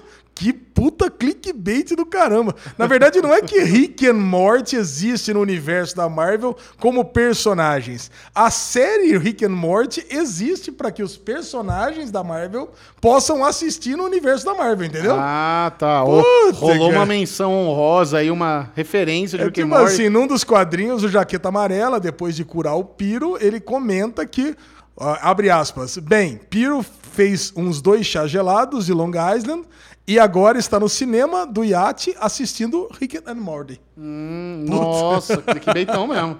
Nossa, muito... Cara, quando eu vi essa notícia, eu falei, caraca, que foda que ia ser. Já pensou, tá ali, Homem de Ferro e Rick, sei lá, trocando Abra assim. abraço, Não, o- Maidana, Winners, galera do Legião dos Heróis. O Rick e Morty seria o mais poderoso, né? Vamos lá, Ele News morre agora. nunca. Vamos para uma notícia de verdade agora. Mind Hunter cancelada. Quer dizer, mais ou menos de verdade, né? Outro Mind Hunter foi, Ale? foi. Mind Hunter foi cancelado ou não, Xixião? Foi cancelado. É, é- esse, não, pode, não tem o que. Não é que assim, a, a Netflix ficou com vergonha de falar que foi cancelada, aí disse que é, criador da série, o Lynch, o Fincher, David David, Fincher, Fincher. tá com a agenda apertada, então eles liberaram o contrato dos atores. Isso é cancelamento. É. Isso é cancelamento. Porque o que, que eles deixam em aberto? Ah, pode existir a possibilidade daqui um ano, dois anos, é, a gente voltar com a série. Só que aí vai depender da agenda dos atores. Quem disse que daqui dois anos os caras não vão estar trampando em uma outra série que já está renovada para cinco Um temporadas? outro canal que sabe? tem algum não tem tipo de essa. exclusividade. Os caras os caras vão fechar o estúdio, todo mundo que trabalha vai embora para reunir todo mundo. É. É. a mesma coisa começar do zero. Então, efetivamente, está cancelada, cara. Infelizmente, o que aconteceu foi o seguinte: a HBO demorou muito para fechar as novas temporadas. O, o, o David Fincher já havia falado que ele tem pelo HBO? menos. é, Não, é Netflix. né? Netflix. Já tinha falado que ele tinha pelo menos cinco temporadas em mente. Então foi cancelado prematuramente. A segunda temporada foi excelente. Muito a boa. primeira temporada já, já era muito boa. Você não Muito gosta boa. da segunda temporada? Ah, cara, eu gosto de Mind Hunter, mas eu tenho que assumir que eu fiquei meio aliviado com esse cancelamento. Ah, para. Porque, cara, eu tenho uma Caraca, hein, preguiça. Eu fiquei com preguiça de assistir a segunda temporada. Preguiça tivesse sua cara com a Dava- barba rente aí. ah, delícia minha barba. Fala a verdade. Máfia da Navalha, um beijo pra você, Joe. Que agora, além de fazer a barba, faz massagenzinha na mão. Tem aquela massagem no cabelo na hora de lavar. Daqui Cara, a pouco uma tem delícia. quartinho com happy end no fundo. Cara, não, happy end ainda não. Eu, eu até sugeri, mas não. mas já tem podóloga. Marquei podóloga pra semana que vem. Oh. Agora, cara, dá uma preguiça, cara. Eu até coloquei um, um meme Preguiça no Instagram. cara? Muito Puta, bom. Eu dormi assistindo o Mind Hunter, cara. Puta que trouxa. Então, assim, eu não ia deixar de assistir. Eu não ia deixar de assistir Mind Hunter e ser cancelado pra mim foi a melhor solução. Para com isso. Essa coisa mais que eu na minha vida, cara. É. Uma, pra mim, Mind Hunter é uma das melhores séries do catálogo da Netflix, cara. É. Era. Foi uma baita perda. Uma baita perda. É, já era. Já era. E Eles- agora é bom que David Fincher, pra mim, um dos melhores diretores da Volta a atualidade, fazer filme, né? Vai fazer uma coisa fodida. Sinto saudade do filme dele também. Tomara que ele vá lá pra HBO e volte aquele projeto de fazer Utopia. Puta, isso ia ser legal mesmo. Ah, ia ser muito foda. Próxima notícia. Série do Lanterna Verde da HBO Max Vocês lembram, né? Aquela série que ia ser tipo da tropa dos Lanternas Verdes, mas focando mais na, na- no- nos outsiders lá, não no, Sim, Hal não no. Lanterna Verde principal. Parece que teve um twist. que e aconteceu? vai ter, de fato, os Lanternas Verdes principais, que são o Al Jordan e o John Stewart. E vai ter, inclusive, parece que foi confirmado o vilão Sinistro, Caralho! que foi interpretado pelo Mark Strong no cinema. Porra, cara, legal. Cara, essa série, ela promete ser muito foda. Promete mesmo. Se- vamos ver quem eles vão escolher pra Hal Jordan. Você acha que Hal Jordan tem que ser um ator famoso ou um Zé Ninguém? Ah, eu, eu sempre prefiro um Zé Ninguém. Sabe quem que ia ser um ótimo Al Jordan? Ah. O cara do Yu. Sério? Ele é muito magrelo, velho. Ele é muito magrelo, aquele cara. Você acha que ele é muito O magrelo? Ben- Ben Pedgley. Ah, mas ele. O, o Al Jordan, ele não é muito forte. Al ele Jordan- nem precisa ser. Hal Jordan é militar, cara. Como que o cara não é forte? Ah. O, cara, o cara é da Força Aérea Americana. É da Força Aérea, mas ele é piloto, né? Mas, então, mas o cara passa um treinamento físico fudido. né? É, mas ele tem mais na correria, Não, tem que ser mais fortinho, tem que ser fortinho. Fortinho. Mas, pô, o do Yu não é tão magrelo. Ele, é o, ele é o chassi do grilo em pessoa. já sido grilo em Bicho é pessoa. bem magro. Tem que Quem que você toparia? Quem que você acharia? Ryan? Reynolds. Ryan Reynolds. O pior é que seria muito bom mesmo. Ryan Reynolds voltar seria. John Hamm. John Isso é muito cuzão, velho. Caraca. Cara, então eu boto fé mais do que nunca. Vai ser uma das primeiras séries Michel tá originais numa boa opção. Do. HBO Max. Legal, essa série promete. É. Aquele filho lá de Euphoria também seria foda, já que você quer um cara mais fortinho. Ah, pô, o cara é, o Porra. cara é alto e forte. Talvez isso ele é seja muito jovem, mas ele é foda. Não, é uma boa escolha, é verdade. Aquele, o, o filho que brigou com o pai lá. É, o escroto. O escroto. É, Exatamente. Ele seria foda. E a última notícia do dia, agora uma sériezinha da Disney Plus, do Obi-Wan Kenobi, que já ia ser curtinha, ia ser só de seis episódios, caiu pra quatro e foi colocado em pausa. É, foi pra geladeira a série do Obi-Wan Kenobi. O Ian McGregor falou que tava tendo divergências criativas com os roteiristas, com os produtores. Tá- talvez ele até saia dessa série. Aí, cara, uma série do Obi-Wan Kenobi sem o Ian McGregor já dá uma bodeada. Já, pode cancelar. Bota, faz outro projeto. Faz a série do Boba Fett, sei lá. Aí, aí faz- aí depois faz um crossover com Mandalorian. Isso. Exato. A gente já sabe que o John Favreau tá em alta, né? A gente já, É. já tá confiando no cara.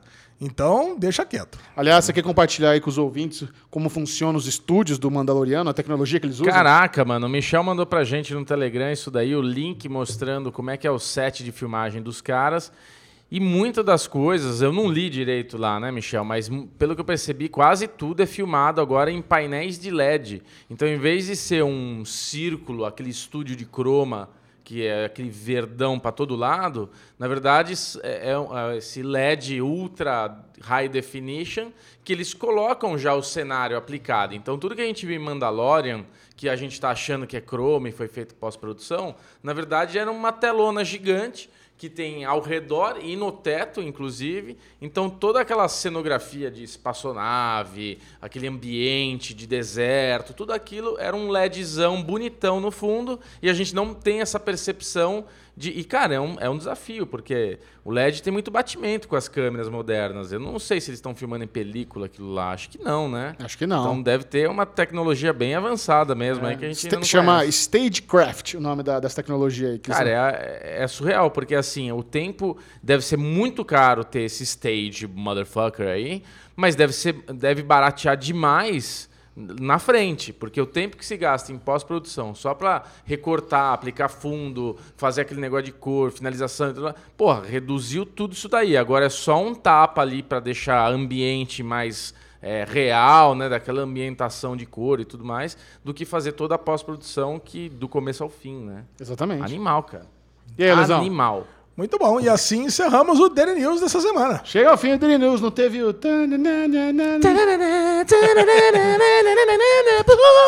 Teve gracinha, né? Teve gracinha, não teve abertura.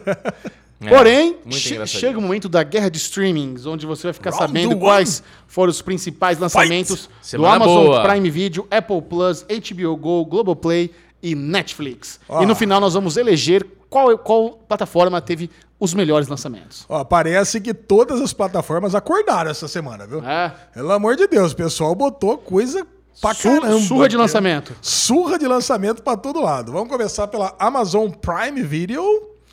E vamos começar por uma sériezinha francesa que eu não conhecia, aposto que Chechel também não.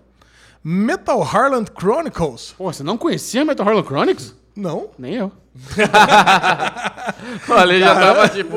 Cara, eu ia tá ficar muito comigo, impressionado, cara. Mas eu não conhecia, mas eu dei um tapinha lá. Eu olhei, eu assisti o comecinho do primeiro episódio. É uma série que era baseada naquela revista Heavy Metal, que a gente falou de Love, Death and, Met- é, Love, Death and Robots. Sim.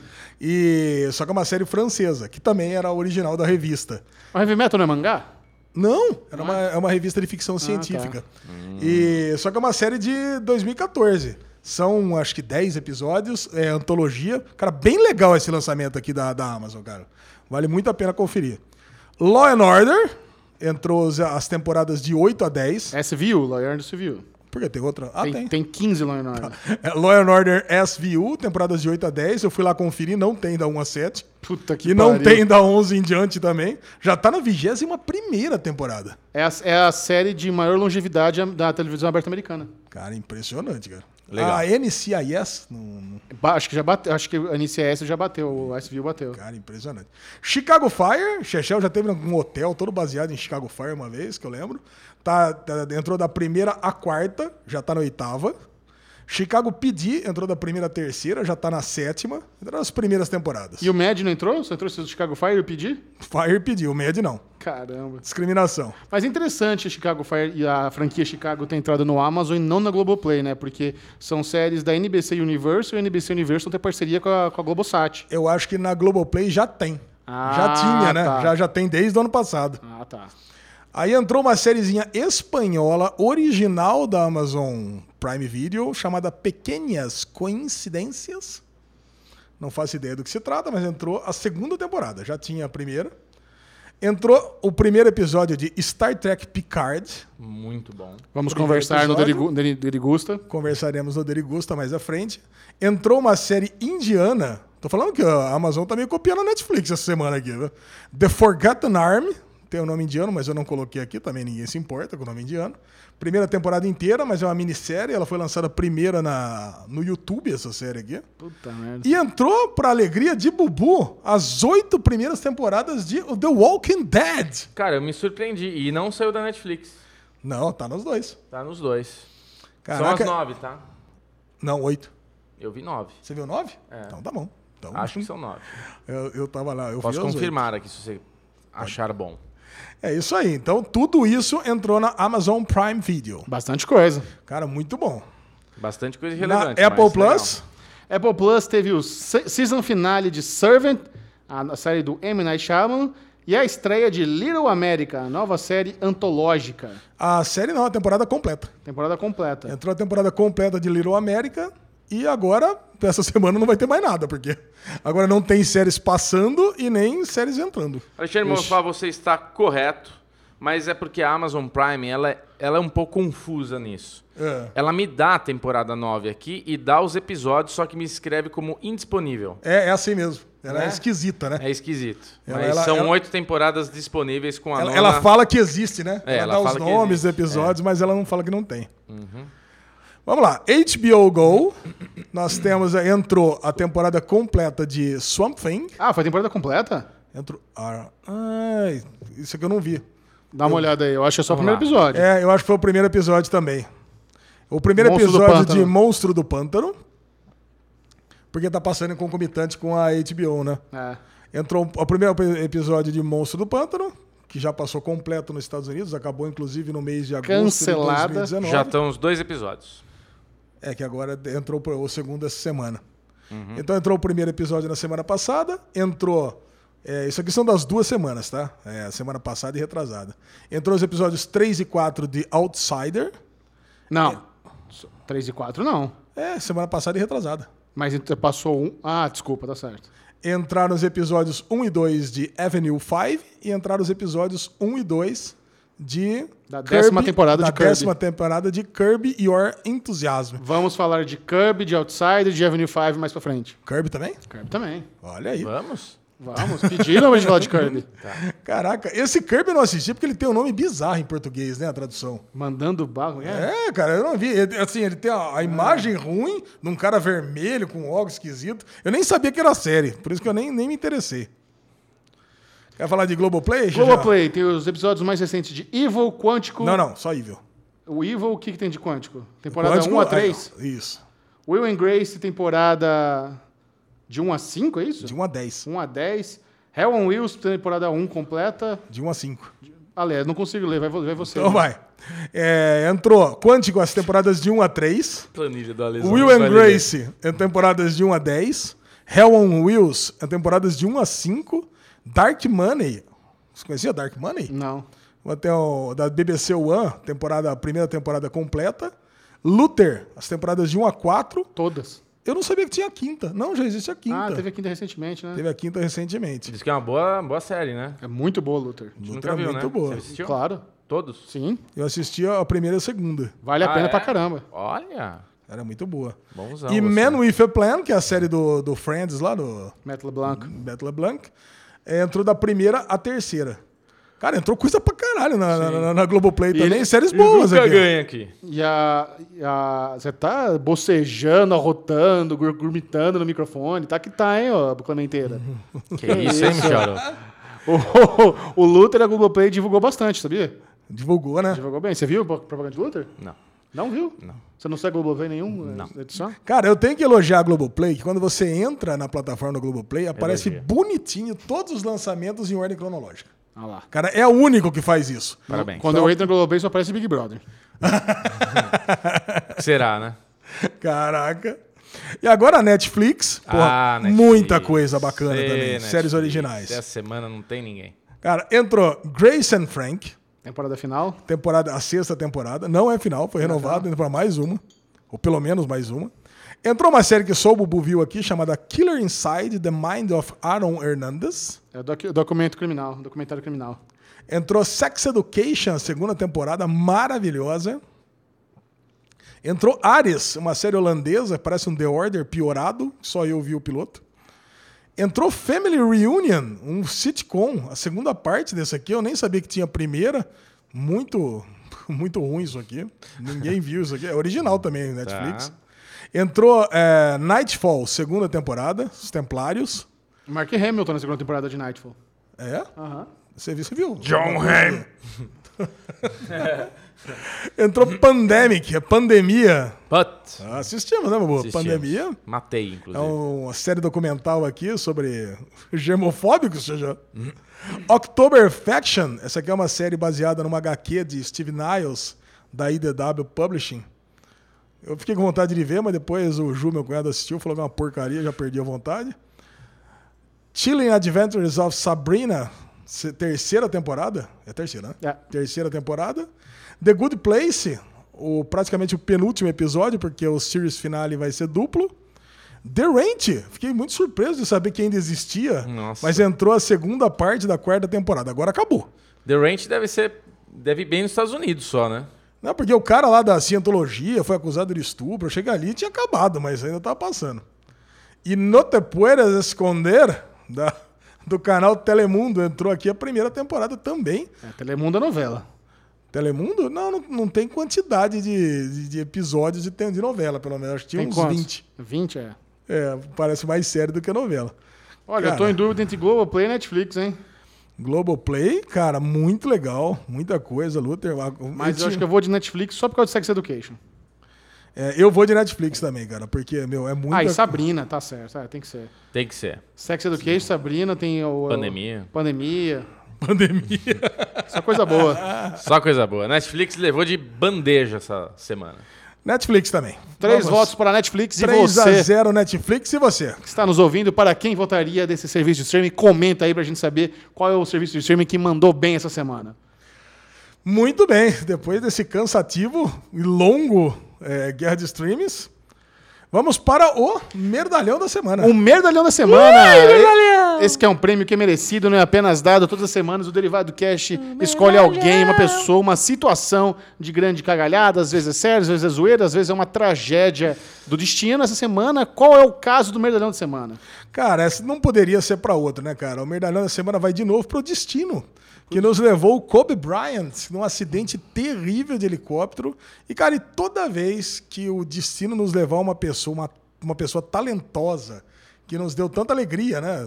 mostrando o seu talento, no caso um esportista, é, brevemente, né? Tão jovem, cara, que agora que ele ia poder curtir a vida, tinha uma filhinha pequena que acabou falecendo também, a gente vai dar o medalhão para o destino. É, cara, é. essa foi uma notícia muito triste. Inclusive, eu, eu, tenho um amigo, o Jabá, que ele gosta muito de, de, de NBA. Ah, é? Assim que eu, eu, por coincidência, eu tava no Twitter, assim, zapeando, e assim que, eu, que o TMZ noticiou a morte do Kobe Bryant, eu cliquei no link. Foi um segundo depois, eu, eu vi muito rápido. E eu falei, caralho, cara, eu mandei para ele. Dele, é fake, né? Então, sabe por quê?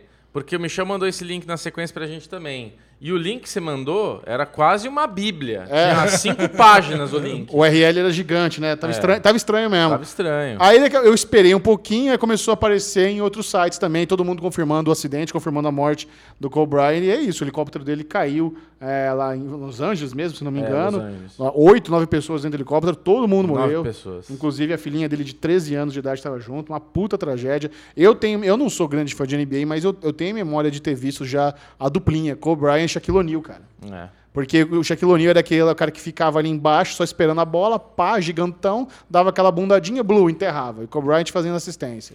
É, vocês... Eu nem sabia que eles jogaram juntos. Será que eu tô falando merda? Eles não jogaram junto? Porque eu realmente não manjo nada. vocês, vocês são da... Eu sou da época do Dream Team. Aí naquela época eu vi muito NBA. Eu amava, cara. E assim, eu escolhi o Lakers para ser o time do meu coração daquela época. Me dei mal, né? Porque aí o Magic Jordan arrebentou com tudo, o Chicago Bulls ganhava tudo e meu time perdia sempre que o Magic Johnson se aposentou logo depois.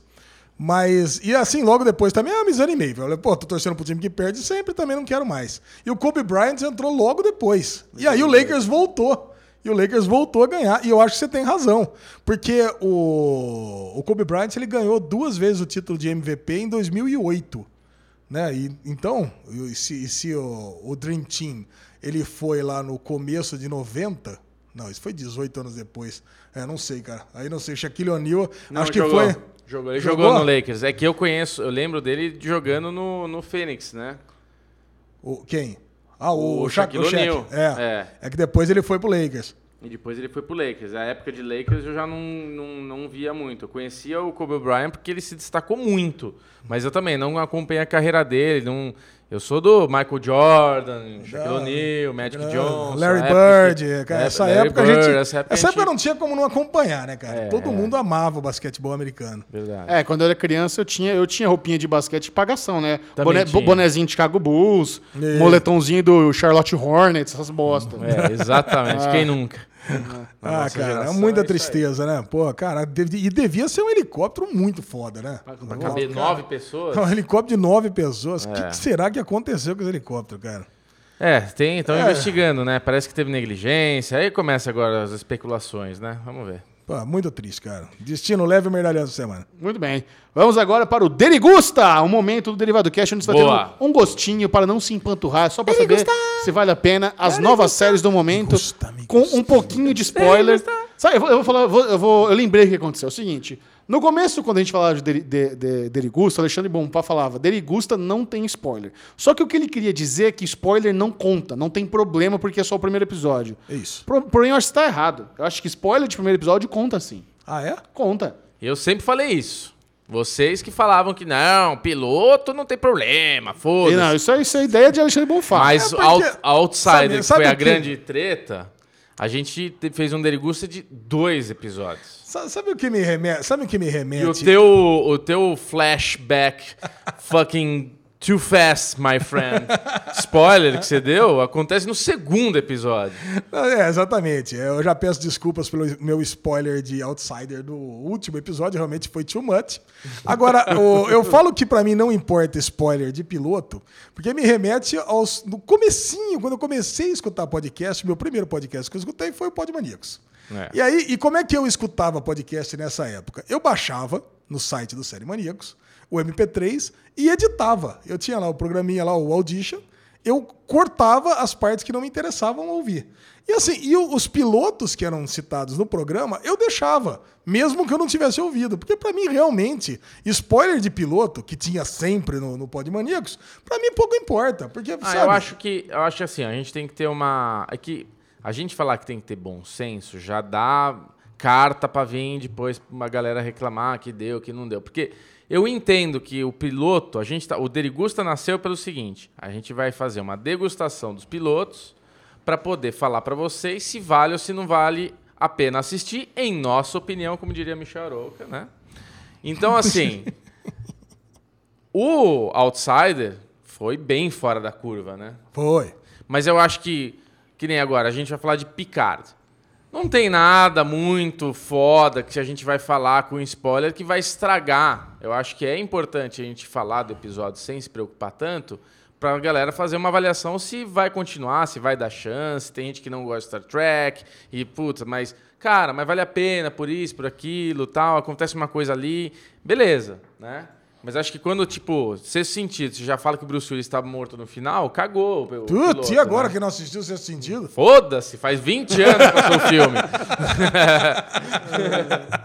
Porra! Então tá bom, a regra é. Derigusta tem spoiler pequeno de agora em diante com bom senso moderado. É isso? Boa. É e bom senso nosso, tá? Não vem falar que o bom senso de vocês é diferente, que é nós que manda na porra do programa. É isso aí. Começando então, já que você mencionou Star Trek Picard, a nova e aposta da franquia Star Trek que chega ao Brasil pelo Amazon Prime Video. Nos Estados Unidos é uma série do CBS All Access, o mesmo serviço de streaming do Star Trek Discovery. Porém, como no Brasil Discovery está na Netflix e Picard está no Amazon Prime Video, eu diria que o crossover, ainda mais que eles se passam em linhas temporais diferentes, as duas séries talvez não aconteça. É. Eu imagino que vai ter alguma mençãozinha, talvez no season finale tenha alguma coisinha, mas como eles estão vendendo para serviços de streaming diferentes no mercado internacional, talvez realmente sejam histórias separadas. E a primeira pergunta que sempre fazem quando acontece alguma coisa de franquia é: eu que nunca assisti Next Generation, não sei nada de Star Trek, vou entender Picard, Bruno Clemente. Eu posso falar com propriedade, que eu não sou Star Trequeiro aí, como é que se fala. Sabe aí, fazer negócio- Sei fazer. Aqui, ó, bate pronto. A Lezinho tem que dar uma ensaiada. Não, eu faço numa boa. Tá. É, eu que não sou nenhum fã, assim, aficionado, que sei todas as histórias, blá, blá, blá, blá, blá. Tipo, cara, eu assisti Picard e me incomodou zero. Óbvio que tem umas coisas que tem menções de coisas que aconteceram que eu gostaria de entender melhor. Mas não me fez falta pra assistir esse piloto e gostar dele.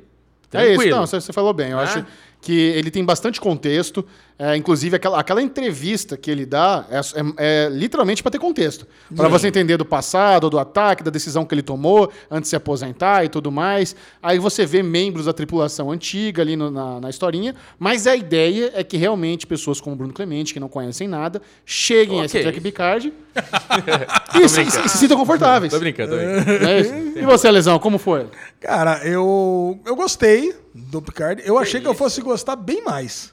Pra dizer, é sério, cara. Você gostou médio? Eu, eu gostei, eu gostei bastante, não? Eu gostei bastante. Eu achei que eu fosse amar do jeito que eu amo Star Trek Discovery. Ah, não, são séries bem diferentes. Cara, eu amo Star Trek Discovery. Desde Mas- o primeiro episódio, desde a primeira cena. Posso ser polêmico? Eu, pode? Eu achei Picard mais maduro e gostei mais dos efeitos visuais que até agora apareceram. Não. Cara, mas. Não, feito visual de Discovery é imbatível. Não, É, é eu sabia que você ia falar isso. Os primeiros dois episódios, muito. E especial- eu acho que no- eu acho que, desculpa, Lezinho, eu acho que é bom Discovery, mas eu sinto uma infantilidade em alguns momentos no, no- É bem pipoqueiro. Não, é bem pipocão. eu acho. É e pipocão. o, e o, o Picard no, prime, no piloto, eu achei ele mais maduro. Não, você tá correto. É mais maduro. É verdade. Eu gostei é mais. maduro. A gosto trama, mais. É, a trama é diferente.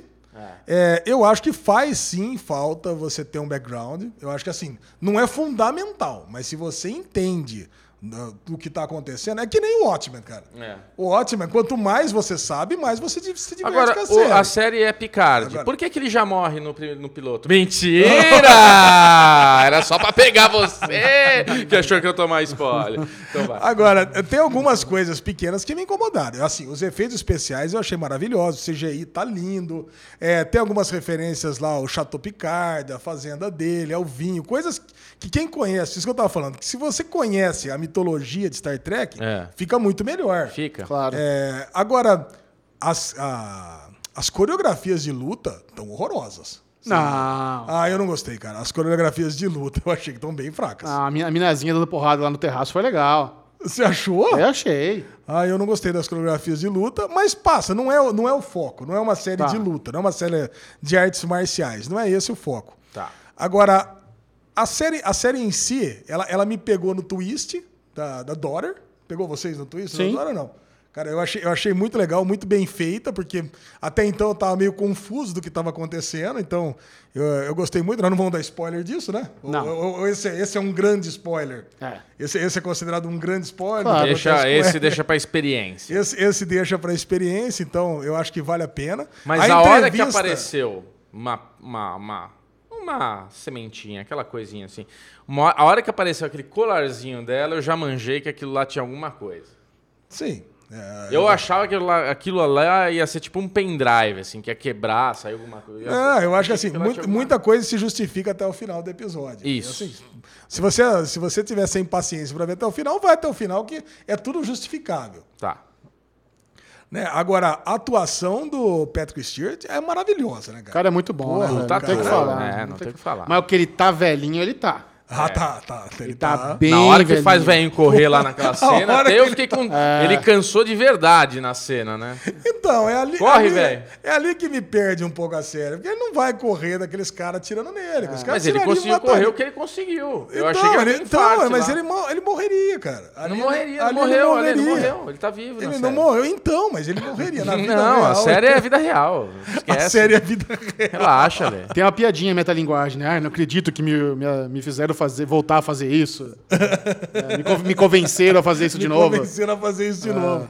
Agora, é muito bom, cara. Eu, Assim, eu tô muito empolgado pra assistir Picard também. É, eu acho que se você curte um sci-fi, mesmo sem background de Star Trek, vale a pena dar uma conferida em Picard. Eu adoro o lance de chegar episódio semanal, isso é maravilhoso. É um Ah. refresco, né, de, de não ter milhões de coisas pra assistir no final de semana. Isso, tá Ah, e, tem, e tem uma coisa que é a primeira vez que é uma série de Star Trek que vai correr pra frente, né? Todas as outras são prequels, coisas que aconteceram no passado. Vamos entender a mitologia de trás, o que levou para chegar até aqui. Essa não, cara. Nós estamos em 3.999, se não me engano. É o futuro. Legal. E outra coisa que é muito legal é mostrar os cenários da Terra, que me pegou de surpresa também. É sempre dentro da nave, planetas esquisitos. Essa aqui não, nós estamos dentro da Terra. Dentro da Aposentado, Terra. né? Tá, tá lá no Picard, lá tomando uns vinhão. Tá Eu não sei até quando, né? Pode ser que no próximo episódio já pegue uma nave também. Ah, voe. mas vai. certeza, certeza. vai. Daqui a Mas pouco pelo menos a gente descobriu como é que tá a Terra. Cara, muito bom. Isso aí, comente aí o que, que você achou de Star Trek Picard. E se você não assistiu, você ficou interessado em assistir pelo Derivado Cast. A próxima série se chama Little America, nova aposta da Apple Plus. E nossos amiguinhos aqui viciados em Apple, obviamente, não deixariam passar batido essa. E eu achei curiosamente, curioso, Micharouca deixaram passar. Kelezinho, dá aquela sinopse cremosa que você gosta. Quem que criou, da- de onde veio, como é que é? Cara, Little America é baseado em contos reais que, de, de imigrantes americanos é, que, ganha, é, que venceram na vida. batalharam Conseguiram dar aquela- conseguiram- é, e conseguiram dar- dar aquele. Upgrade, deram a virada. Deram aquela virada na vida. Conquistar o sonho americano. Conquistaram o sonho americano, pode-se Boa, dizer assim. boa, é isso aí. E assim, são diversos lugares do mundo, cada episódio é de uma nacionalidade. E, cara, são muito emocionantes, cara. Histórias engraçadas, histórias. É, é, histórias, cara, histórias de vida. É, cada episódio conta, como o Ale falou, uma nacionalidade, uma história de vida. Uma Tem dos brasileiros? Uma- Não, não tem. É uma coisa que eu procurei ver, porque como a gente é um mercado muito grande para todos os streams, eu achei que a Apple valorizaria o Brasil. Mas talvez é porque não tem nenhuma história de sucesso tão legal assim para contar. louco! O quê? Mas a primeira história, por exemplo, como a gente tá no Derigusta, piloto a gente sempre fala, não tem piloto, já estão todas lá, mas a gente fala só um pouquinho É, para dar é uma antologia, né? Cada é uma antologia, cada historinha independente e tal. Mas a primeira historinha é um indiano que tem a família dele, o menininho tá lá num, num hotelzinho no interior dos Estados Unidos. E os pais dele estão passando por um problema de imigração. E, inclusive, até uma coisa que debate com um problema que tem os Estados Unidos hoje, dessa coisa de, do Trump, de fechar fronteira e não sei o que lá. E mostra isso, como imigrantes geram emprego, eles trazem benfeitorias para o país, porque a gente tem isso. Todas as histórias acabam, tipo, uma menina sendo é, uma atleta olímpica, o, o- esse indiano ultra inteligente, é, ele, ele, ele tinha uma coisa assim de... é, como o pai dele era indiano, não falava inglês muito bem e tal, tudo, ele tinha um dicionário e ele, ele é, o menino uma hora pega o dicionário, abre assim e tem as palavras grifadas. E ele, pai, por que estão grifadas? Ele falou, porque cada palavra que eu aprendi eu grifei. Aí ele falou, porra, então você aprendeu pouco, né? Que tinha poucas coisas grifadas. E daí ele fala: se você conseguir grifar tudo, eu vou te dar um Camaro Transan quando você crescer. E o moleque começa a decorar todas as, le todas as palavras, o que, que é cada coisa, e ele se torna um menino muito bom na escola de. Ele vira campeão de spelling, de soletração. Isso. E, e os pais dele são deportados, e ele, com 12 anos, meio que, se não me engano, eram 12 anos a história dele, ele, com 12 anos de idade, meio que tem que assumir o negócio dos pais. Que era um hotel que era um hotel. Vai lá um cara para cuidar dele, né, para ficar um adulto para ficar com ele, mas esse adulto era meu bostão, assim, ficava bebendo o dia inteiro e ficava lá só para ele falou, só para você não morrer, o resto você toma conta aí. e o moleque muito inteligente, conseguiu ir atrás, tudo, recuperar. E esse negócio dele ser muito bom em soletrar palavras, é, ele participou de um concurso que ele ia conhecer a mulher do presidente, que era o Bush na época, né? Era a Jane Bush. E como ele, ele escrevia carta toda hora para pro, pro, os negócios de imigração, para ajudar os pais dele, para eles conseguirem voltar para os Estados Unidos, que eles foram deportados, e não tinha nenhuma resposta, tudo. E esse tio Bostão, esse cara Bostão, vira para ele: é, você tem que falar com quem manda, não adianta você ficar mandando carta que eles não respondem mesmo. E daí ele tem ideia: putz, eu vou ganhar esse troço para conseguir conversar com a mulher. E ele consegue muito bem. É o, me... é o Spelling Bee? É, os, os melhores vão lá sentar com a, com a primeira dama. E na hora que ele tá lá, ela fala: ah, vamos começar então a conversar. Você, primeiro, já logo de cara é ele. Aí ele começa, eu sou. Aí ele pega, abre uma cartinha rápida assim: Eu estou aqui, por favor, para você me ajudar, não sei o que lá, que meus pais foram deportados. Puta, é emocionante a cena, né? Cara, não, é mais emocionante porque dá um corte seco depois quando ele acaba, que ela fala assim: ó, não, tudo bem, então pode entrar em contato com o meu gabinete que nós vamos resolver. Aí dá um corte seco, ele já tá com 16, 18 é, anos. Mas Quer dá... dizer, não resolveu bosta. Mas na verdade, ela não. É, Cara, ela, ela deu uma resposta. Não trouxe os pais. Não... Ela não deu uma resposta, vamos resolver, né, Ale? Ela deu aquela resposta assim, daquele teu amigo que você não gosta muito, fala: Posso ir na sua casa hoje? Ah, a gente vai se falando, né? É, vamos, ver. Vamos é, ver. Pede pra sua mãe falar com a minha e tal. Aí chega em casa, mãe, pelo amor de Deus, não, não, não traz esse cara pra cá. Cara. Então é meio isso. A primeira dama é educada, que tá imprensa ali tirando foto, tudo. Ela, ah, então isso daí é meio um assunto meio delicado. É, manda, manda um e-mail, manda uma carta lá pro meu departamento que a gente avalie e tudo mais. Cara, Quer dizer, são eu, histórias mas eu, tava, mas eu tinha ficado otimista, cara, porque eu achei que ela ia resolver. É, eu não é. sei, você, você teve a impressão contrária minha. Você teve a impressão que, não, isso aí não vai dar em nada. Eu já achei que. É. Puta, eu achei que ela ia se comover, que ia dar certo. Não, eu tive essa impressão que ela ia se comover. Ah, mas na hora que ele começa ali, eu, eu fiquei emocionado nessa hora, mas na hora que termina ela dar aquela resposta, já, puta merda, que Nossa, droga. Aí, aí o contrário, e quando, como não veio os pais, eu pensei, puta, os pais vão morrer e, e, não vai voltar, cara. É. Falei, puta, vai ser, uma, vai ser uma bosta esse negócio aqui. Mas assim, é, não vamos contar mais. O que é legal é que ele, ele, ele chega a envelhecer, envelhecer, ele fica um homem, né? Ele se torna um homem, mostra ele adulto. E, e meio que a história dele é isso: é uma criança que perdeu a infância dela para tocar coisa dos pais, é, para crescer sozinha, sem, sem esse auxílio e tudo mais. E no fim tem uma superação, os pais voltam para os Estados Unidos. Tipo, é muito. Assim, são episódios curtos, Michel. É tipo 25, 30 minutos. Todos é, você tem uma receita, essa série, diferente de aquela historinha de sucesso que você que acontece tudo que você quer. Porque ela, a hora que acontece o que você quer, já acaba. Não é. tem uma continuação. Então, assim, você só, você só sabe que, mano, deu tudo certo. É isso. você, você viu tudo? Vi cinco episódios. Do, dos três primeiros, então, que eu só vi os três primeiros. O, que o primeiro é o indiano do hotel, o Isso. segundo é a, a, latina, a menina latina do, tá, do, do squash. squash. E o terceiro é o nigeriano do. Cowboy. Do cowboy. Qual é. você gostou mais? Qual eu gostei mais? Ah, todos são bons. É, eu ia falar isso. Não, tô zoando. Cara, eu gostei muito do nigeriano, apesar de, do desfecho dele eu não, não achei que foi tão legal. Eu acho que a mexicana eu gostei bastante pela superação do esporte, como o esporte ele, ele dar aquela coisa para as pessoas. Ah, eu, eu, gostei bastante da mexicana. Eu gostei do nigeriano, cara. Do nigeriano. O nigeriano, né? especialmente o discurso do hambúrguer lá, que eu achei ah, é, sensacional. É, é, muito bom, é muito não bom. Não vou falar o que, que, é, mas assista. Pelo menos os três primeiros episódios. Ah, cara. não, pode assistir tudo. Pô, o nigeriano é. é legal, Michel, que ele assim. É, ele tem uma coisa de receber fitas da família que elas, eles gravavam a fita e mandava.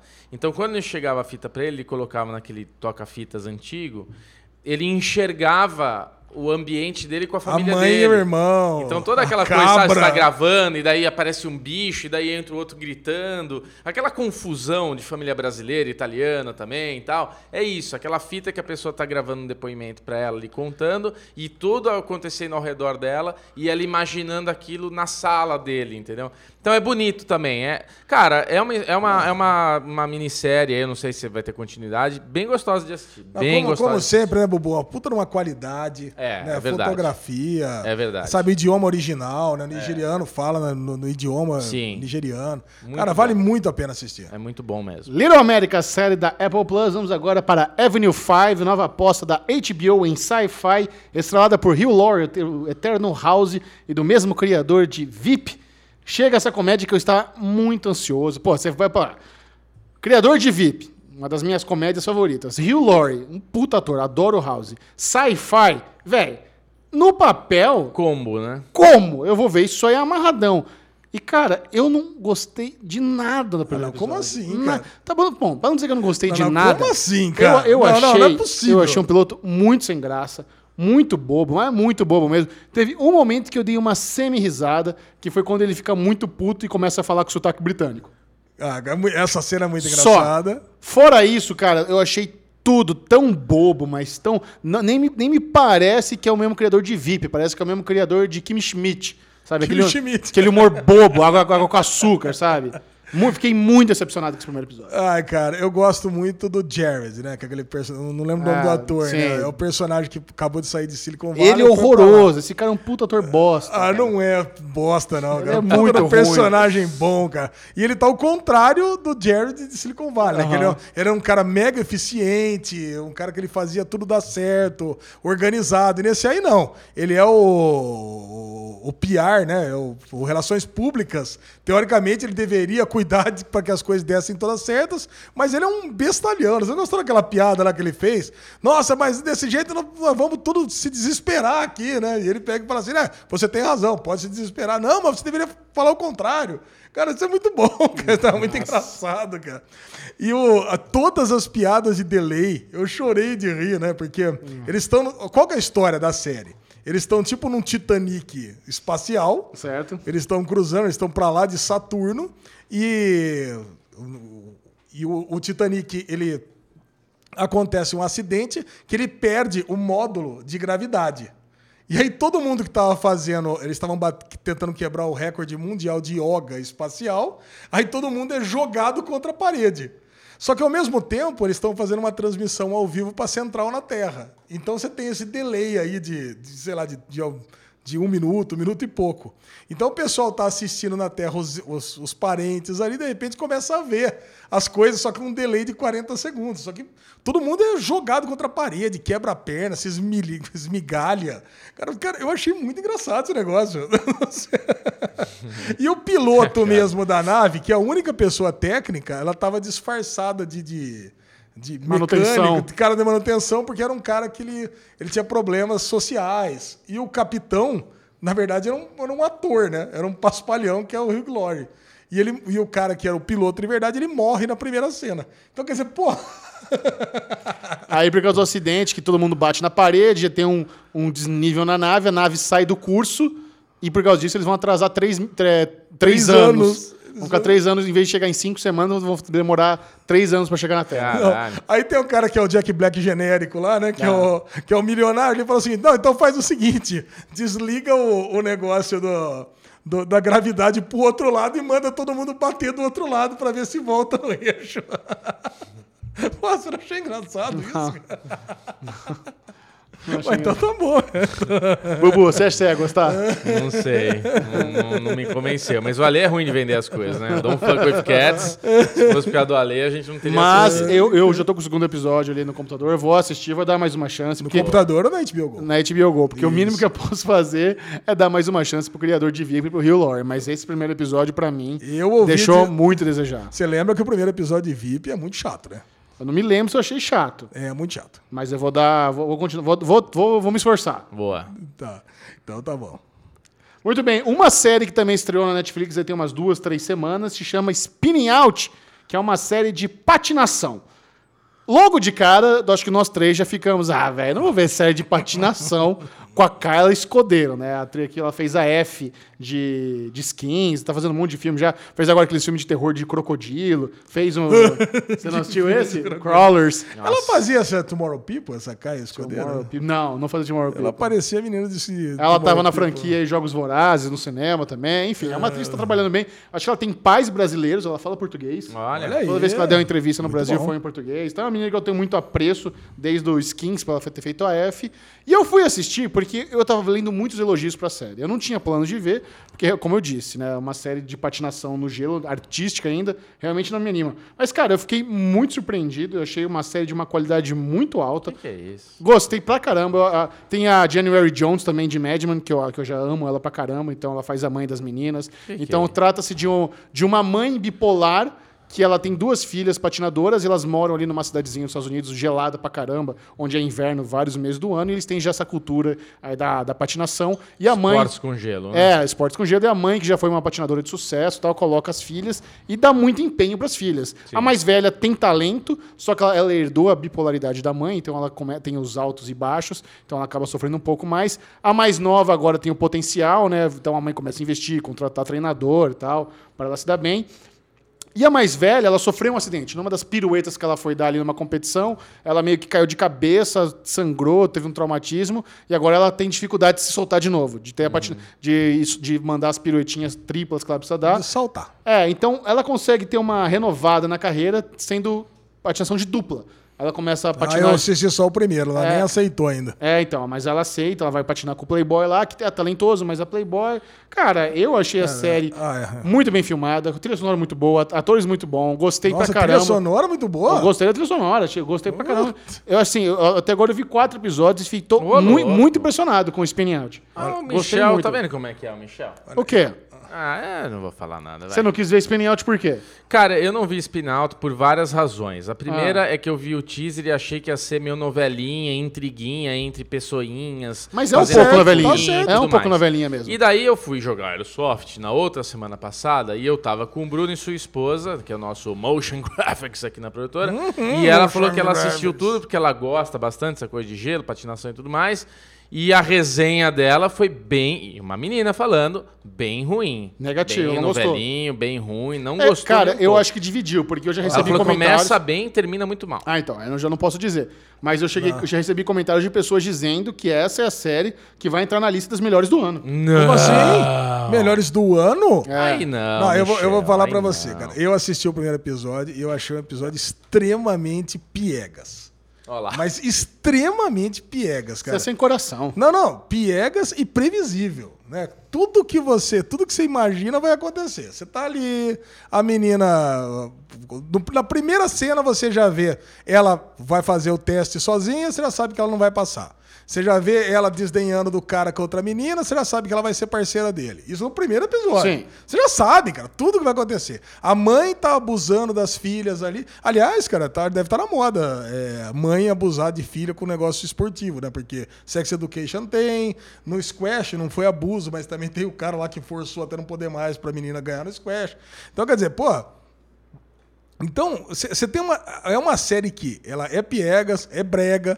eu, assim, é uma série que me deu uma preguiça de assistir enorme, porque você já sabe onde é que vai chegar aquilo ali. Vai ter essas briguinhas, depois você vai. Depois vai ter aquele momento de redenção, a mãe vai pedir desculpa. No primeiro episódio, a mãe já estava pedindo desculpa. A mãe pega a menina no meio da noite, Bubu, tira a menina, lá, vai, vamos lá, vai lá, paga três, paga quatro, vai, vamos lá, flexão. Nossa. Sabe, cara, ia. Ah, e a menina que poderia estar grata à outra irmã que foi salvar ela de, de ficar pagando cinco no meio da noite lá, não. Também é uma puta de uma bitch com a irmã. Caraca, isso, cara. Não é uma puta de uma bitch com a irmã depois?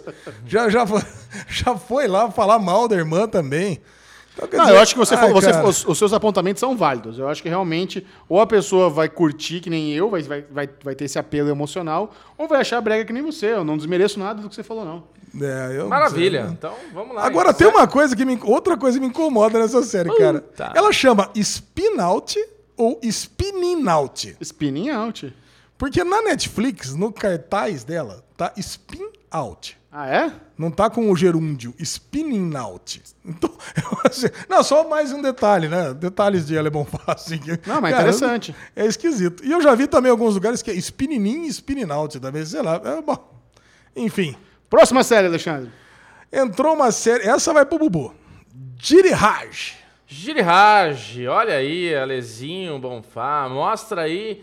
É uma série. Ela é japonesa ou ela é inglesa? Ela é inglesa japonesa. Inglesa japonesa, porque ela começa. Nipo-britânica, eu diria. Ela começa com uma história no Japão, onde mostra um policial, um investigador, né, Alezinho? onde ele tem um irmão que deixa entender que ele fez parte da Yakuza. Uia. Exatamente. Ele É. foi assassinado com a espadada. Não, o irmão dele começa com um assassinato em Londres. Isso. Aí manda Né? foto pro. E esse assassinato foi feito com uma. Não é uma katana, é uma. Como é que é? Kodashi, né? Quando é a espada pequenininha, não lembro agora o nome dela. É, o Bubu Mas- vai saber falar melhor que eu assisti faz muito tempo. É. O quê? Ah, é? Você assistiu faz tempo? Putz, faz muito tempo. Mas ele, ele é, começa então com o assassinato em Londres, com uma espada pelas costas em um japonês, e esse japonês, se não me engano, é sobrinho, filho de um dos caras da Yakuza, de uma, de uma das partes da Yakuza japonesa. E daí a gente começa a ter uma investigação de um, de um japonês policial lá, que tudo remete que é um irmão dele que praticou esse assassinato, mas era um irmão que tinha sido dado como morto. Então ele precisa ir até Londres, investigar isso meio na surdina, e a forma como ele tem de fazer isso é ir fazer um curso de investigação, tipo um intercâmbio. Vai um policial de Londres para o Japão e vai esse japonês para Londres fazer um curso de investigação e tudo mais. Só que nessa ele está lá fazendo essa busca ao irmão dele e começa assim a história do primeiro e segundo episódio, e daí para frente. É bem feitinho, é divertidinho. Se você não tem nada em vista e gosta de Yakuza, gosta de máfia japonesa, é legal, né, Ale? É, Acho que é cara. isso, né? A Lê não gostou, não. Acho que é isso. Cara, eu tô, eu tô tentando puxar da memória, na verdade. Ah, eu- você não eu- lembra eu- direito? Eu não lembro direito desse. É, vai, vão ter uns Só casos. letra aí. Qual é o nome da série? Dirihaj. É, shame e Dirty. Em inglês. Dirty Shame. Muito bom. É, É que é isso? o Dirty seria o irmão dele, que é o serviço, e o Shame seria o irmão dele, que ele é meio que uma vergonha pra família, porque ele foi pro lado. Um é policial, tudo certinho e tudo mais, e o outro é meio vida torta. Vamos lá, vamos entrar agora na parte dos documentários, começando com grandes momentos da Segunda Guerra em cores.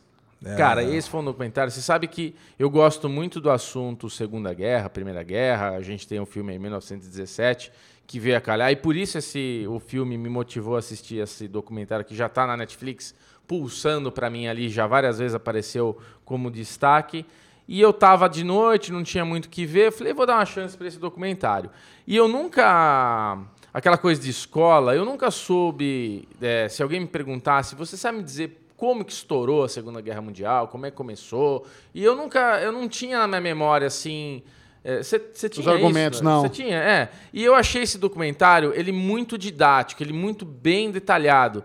Porque eu acho que os documentários, eles são interessantes às vezes na Segunda Guerra, mas eles acabam sendo chatos e longos. E esse eu achei que ele vai direto ao ponto.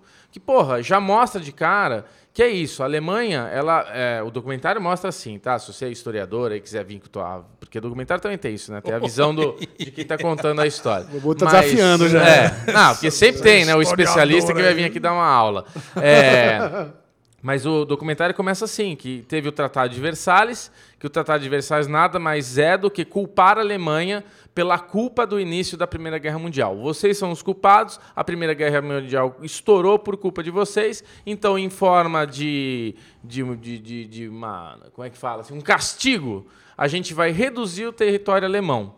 Nisso daí a Alemanha passava por uma crise financeira, nisso daí... É, São, são três coisas, né, Bubu? É. O Tratado de Versalhes principal. É, são, as- são três coisas principais. Vai lá, Lê. É, reduzir o território. Perdeu boa parte do território para a Tchecoslováquia e para a Polônia. Não poderia fazer É, o exército. o exército dele tinha que ter no máximo 100, 100 mil, mil pessoas, pessoas. E o principal, as taxas que, que cobravam da Alemanha eram indecentes. É. Então, o, o que fica de exemplo no, no Tratado de Versalhes é, de repente, o castigo pode ser tão grande que pode virar contra o, o feitiço, pode, ser, pode virar contra o feiticeiro. E virou, porque o que acontece é que o povo alemão, um povo orgulhoso, né? Não orgulhoso no, no, no sentido pejorativo ruim, mas é um povo que tem a sua cultura ali. Não leva desaforo. Não leva desaforo. Eles sempre tiveram muitas coisas de ponta, de primeira e tudo mais, não leva desaforo. De repente vem o todo mundo falando, ó, vocês são culpados, vocês têm que ficar com um exército de merda e vocês vão ter essa, toda essa taxação e tudo mais, sendo que o país estava passando por crise financeira, as pessoas têm dificuldade e tudo mais, e de repente vê um cara com uma puta oratória convencendo todo mundo que foi o Adolf Hitler é, que tinha essa pegada. O Hitler, com essa pegada, com essa promessa, inicia então atos para tomar de volta o que era deles né? Então eles é, começam a avançar nas terras que tinham sido reduzidas e, se não me engano, o primeiro lugar que eles, é, eles invadem é a Polônia? Não, não, não, a Polônia é a última. É a última? A Polônia é que eles invadem primeiro? É a Tchecoslováquia. Ele, ele, ele, consegue assinar um acordo com o Chamberlain é. Que, assim, não, ó, não. Fazer, a primeira coisa. É não, Ale, não. Antes. Teve um que ele já foi e a galera recebeu a de braço dado. A Áustria. Então, esse foi o mas aí não, mas ele não é invasão. Invasão. Ele não, tomou não, a Áustria pra ele. Não, mas não é que é invasão. A Áustria, se. Ó, somos amigos. É, não, é a Áustria. Eles receberam de braços abertos. Ah, eles receberam de, de braços abertos. Porque eles não queriam treta. Aclamação, mas não teve guerra. Então, mas não teve guerra porque a Áustria falou: beleza. Tamo junto. É nóis. É entra nóis, aí. É, aí faz o que você quiser. Aí foi a Polônia e depois a Tchecoslováquia. Não, não, a Polônia foi o último. Acho que não. Cara, acho que porque, não, não, não. É o seguinte: quando invadiu a Polônia, o, o, o, que acontece? Aí vê a, Tchecoslo a Tchecoslováquia, o que aconteceu? É aquele pedacinho que parece uma ferradura. Isso. Aí o que acontece? A Inglaterra permitiu. Isso. O Chamberlain ele falou assim: não, permito que você pegue esse negócio Tome uma desde que a gente pegue e fique amigos para sempre. É. São amigos para sempre. E daí... Só que não, só que não, não se conteve com isso, não se contentou com isso. Ó, vamos, vamos, vamos atacar mais a Tchecoslováquia. Aí ele daí... tomou a Tchecoslováquia inteira. Mas de, com uma parceria com a Rússia, que falou: Rússia, ó, eu vou invadir, mas eu não quero treta com você, então toma metade da Tchecoslováquia pra você e metade é minha. Aí eles quando invadiram. Atacou, quando atacou dos dois lados, aí, aí a aí Inglaterra a quebrou. A Inglaterra... a Inglaterra... quebrou o pacto e aí ela começou a mandar as tropas pra, pra é, quando, Europa. Quando invadiu, né, quando esse negócio com a Rússia, a Inglaterra e a França declararam guerra contra a Alemanha. E é, o documentário mostra que a Alemanha, até então, Hitler não acreditava que isso podia acontecer, e aconteceu, e daí eles têm que começar a se mobilizar. E mas, daí... tudo, mas tudo isso, Bubu, eu, eu já sabia. Agora, o que eu não sabia Uhum. É, é, aquela cagada absurda. Porque eu sempre ouvi falar que o pessoal culpa demais a França. Que a Sim. França é, foi a culpa é sempre dela, que é um monte, ele fez um monte de cagalhada, que se não fosse pela França, a Alemanha tinha perdido. E, cara, ali mostra claramente que a, a França tomou todas as atitudes muito erradas. É. A Alemanha, a hora que ela decidiu atacar por baixo, né, em vez de atacar por cima, como foi na Primeira Guerra, ela engarrafou lá 20 mil 20 mil soldados, todos os tanques, os panzers, tudo por baixo, e a França tinha essa informação e decidiu não fazer nada. Ah, não, isso aí não deve ser nada, não. Deve ser informação errada. O que... E quando viu, tá todos os alemães embaixo metendo bomba, É, cara. o que acontece, acho que é aquela coisa. Ninguém queria entrar numa possível Segunda Guerra Mundial. Ninguém queria isso. Então todo mundo pisando em ovos.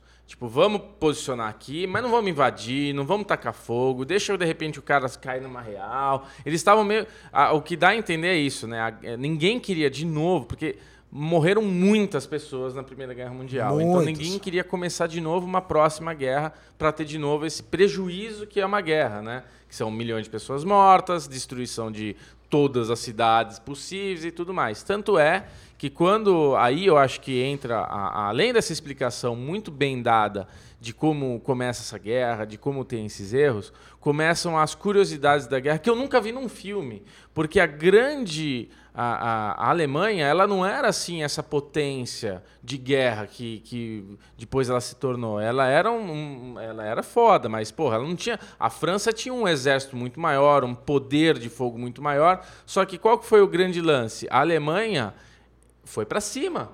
E ela foi para cima de maneira muito rápida. Quando ninguém estava esperando, quando ninguém estava preparado, quando ninguém ainda estava acreditando que isso podia acontecer. É a Blitzkrieg. É a Blitz e, tipo, meu, arregaçaram. Só que olha que foda essa coisa que eu não sabia até esse documentário, que é o lance que na Alemanha era comum, era uma coisa que era vendida em farmácia, que era metafetamina. Tinha, eles aí. tinham o Heisenberg, o Heisenberg deles liberado. Tipo, é, porra, metafetamina era tipo tomar Coca-Cola. Os caras iam lá, compravam aquela cápsulazinha de Mentex na farmácia, tomava o bagulhinho pra dar uma ligada. Só que daí os soldados alemães começaram a usar isso como Mentex mesmo. Terminava um, já colocava outra na boca. Então, os caras tinham uma puta disposição física, uma puta atividade mental absurda, uma, é, aquela coisa de, de droga, né? Eles se sentiam super-homem, empatia, foda-se, não tava nem aí pra nada, e bora guerrear. Nazista frito. Cara, eles. A França estava pensando em fazer algo em duas, três semanas, em três dias a Alemanha fez. Sabe? Tipo, então é, é, foi a, a grande surpresa, né? Esse ataque surpresa, essa coisa de, de acontecer. Então, cara, a- a- é muito legal esse documentário, acho que ele é muito rico. Tem um negócio que acontece no segundo episódio, Michel, que não é spoiler, né? A gente tá falando da guerra, tá falando de coisas que aconteceram, mas tem um negócio no segundo episódio que quando a Alemanha toma a França, a França também não quer essa treta, ele meio que, beleza, invade a França, é nós, estamos junto. O Hitler ele faz uma coisa extremamente curiosa, que ele, é, ele faz os, os franceses irem num vagão de trem no lugar que a Era- Alemanha... era no primeiro, era no primeiro, É? era Esse no é no primeiro. primeiro já, né? Então, é que no segundo episódio é outra coisa que eu ia falar, que eu já misturei. A... Mas o, o que acontece no segundo episódio, a França então entrega, a, se rende à Alemanha. O Churchill, ele estava na Inglaterra, né, com aquela visão de não vão fazer nenhum tipo de pacto com, com a Alemanha, esse cara não vai fazer o que ele quiser, a gente tem que segurar. E era uma decisão forte dele. E olha essa, essa, a- a- essa, essa ordem que ele deu, que foda. Porque a Alemanha tomou a França e a Alemanha tinha um poderio armado foda. Então, uma das coisas que eles tinham muito forte era a- a- os navios. A artilharia naval deles era muito forte. Cara, o Churchill falou, é, afunda.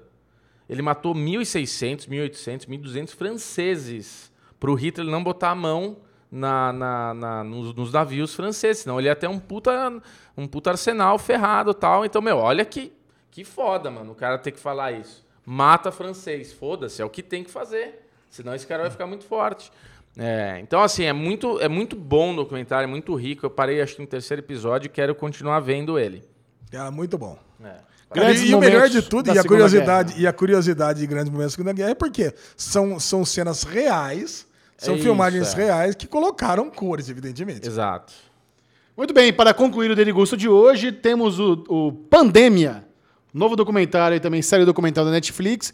Bubu Clemente, um, um- um excelente germofóbico, adorou Pandemia. Adorei. Adorei, cara. Eu acho que todo mundo tem que assistir essa porra. Porque eu, eu assisti todos os episódios. O Claro. Michel assistiu só o primeiro e o Ale assistiu, acho que o segundo, né, Alezinho? Assisti o primeiro e metade do segundo. É.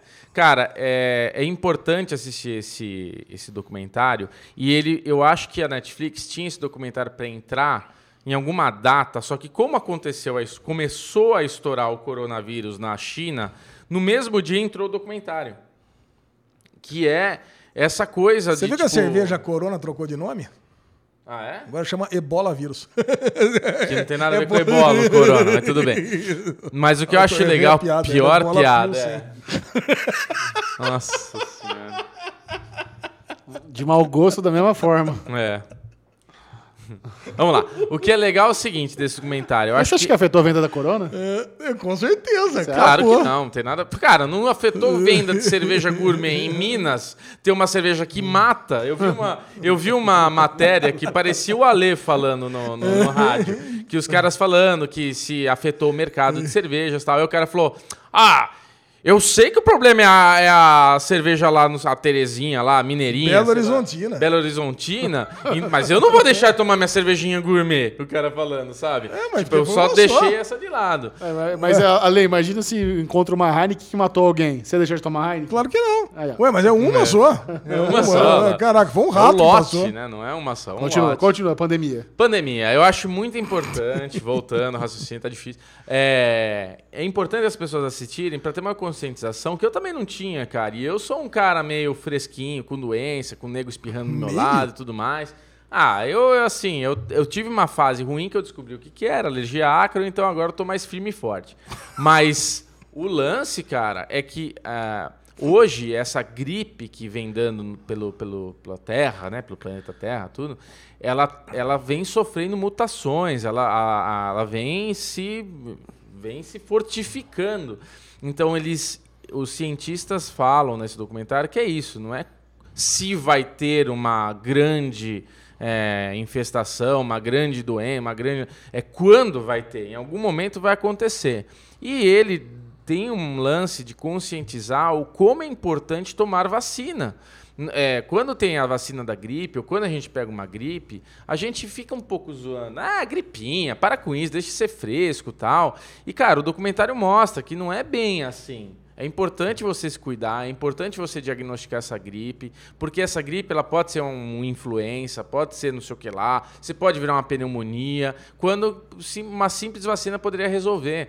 Então, todo ano, quando vem a vacina da, da gripe, não é tipo, ai, toma pra você não ficar gripado. Não é isso, mano. É que, tipo, ano passado teve a gripe, teve as fortes, os influenzas, H1N1, H5, o caralho 4. E, tipo, tomar essa vacina, ela vai prevenir você a 50% de chance de não ter gripe e os outros 50% é você ter sintomas mais leves. Então, assim, pode ser que você tenha o H1N1. Então, se você tiver e ter tomado essa vacina, você vai sofrer menos. Porque isso pode sim matar, tem muitos casos de morte. Então ele deixa claro isso, que, tipo, por exemplo, o ebola é um vírus foda, é um vírus preocupante, mas eles conseguem controlar bem. Tipo, ele, ele tem uma, um problema ali na África, tudo, mas ele é controlado. Então teve um caso nos Estados Unidos que não passou para ninguém, entendeu? Agora, olha quantos casos de, de gripe aviária, gripe suína, gripe caralho 4 que teve espalhado pelo mundo. Então ele mostra vários dados disso, ele mostra uma equipe que está tentando desenvolver uma vacina para combater todas as doenças. É, ele mostra a dificuldade médica que existe na China, na Índia, que são os grandes é, é, produtores dessas doenças, porque tem uma grande população que precisa de muito alimento, então tem muito bicho sendo criado de qualquer jeito para poder alimentar as pessoas, que é daí que vem a doença e tudo mais, dessas gripes aviárias, suínas, morcego, o cara é quatro.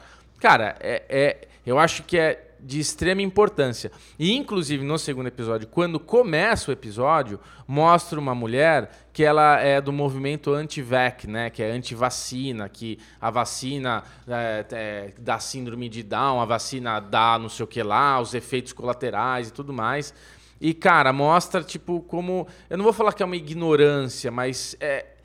É assim, eu acho que... Por que você não vai falar que é uma ignorância? É, eu acho o seguinte, é uma ignorância, tá bom. É, o anti, a a- essa galerinha do anti-vacina é que nem terraplanista, cara. Eu ia falar isso, É cara. uma comparação ia bem falar isso. justa, cara, porque assim, eles estavam. É, é muito curioso, porque no segundo episódio mostra uma deputada lá numa cidadezinha que ela tá querendo colocar uma lei que é o seguinte: você não quer vacinar a sua família, você é uma pessoa que quer ter o direito de não vacinar, beleza. Mas a sua família, a sua criança, seu filho, ela não vai poder frequentar escolas licenciadas, ela não vai poder frequentar academias licenciadas, porque ela está colocando em risco todas as outras crianças, todas as outras famílias, todos os outros idosos e por aí vai. Então, assim, tem que entender que Caralho, velho, a vacina não é um bagulho que foi criado. Que existe essas teorias de conspiração, que vacina, que isso. Que... Caralho, velho, tem especialistas, cientistas é, preocupados no mundo pra, tipo, isso daí não matar metade da humanidade, não vir um gripe Thanos aí da vida.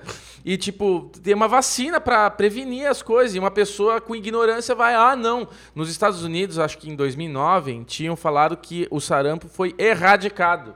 E por causa desses movimentos anti-vacina, já tem dois mil, sei lá quantos mil casos de sarampo que tá voltando uma porra de uma doença que não tinha mais, entendeu? Por causa disso. Então é, é, é foda, cara. O Michel brincou comigo falando de. Ai, puta negócio sensacionalismo, Alarmista. alarmista e tudo mais. E, porra, é uma coincidência do caralho. Acho que é, é, vinha agora esse coronavírus aí. E a China tá aí, cara, com aeroportos fechados. é, e daí entra esse negócio. Como é importante o documentário? Eu tava assistindo ontem uma reportagem. É, a avó da Sabrina estava assistindo lá, um, acho que era Jornal da Record, não sei onde que é, que estava mostrando no Japão as pessoas, na China as pessoas lá, tudo. E tinha um casal de brasileiros que eles estavam viajando à Ásia. E o próximo destino era a China. Aí o cara falou: pô, vocês não ficam preocupados? Aí a menina, ah, mas diz que é só usar uma mascarazinha, lavar a mão. Caralho, mano.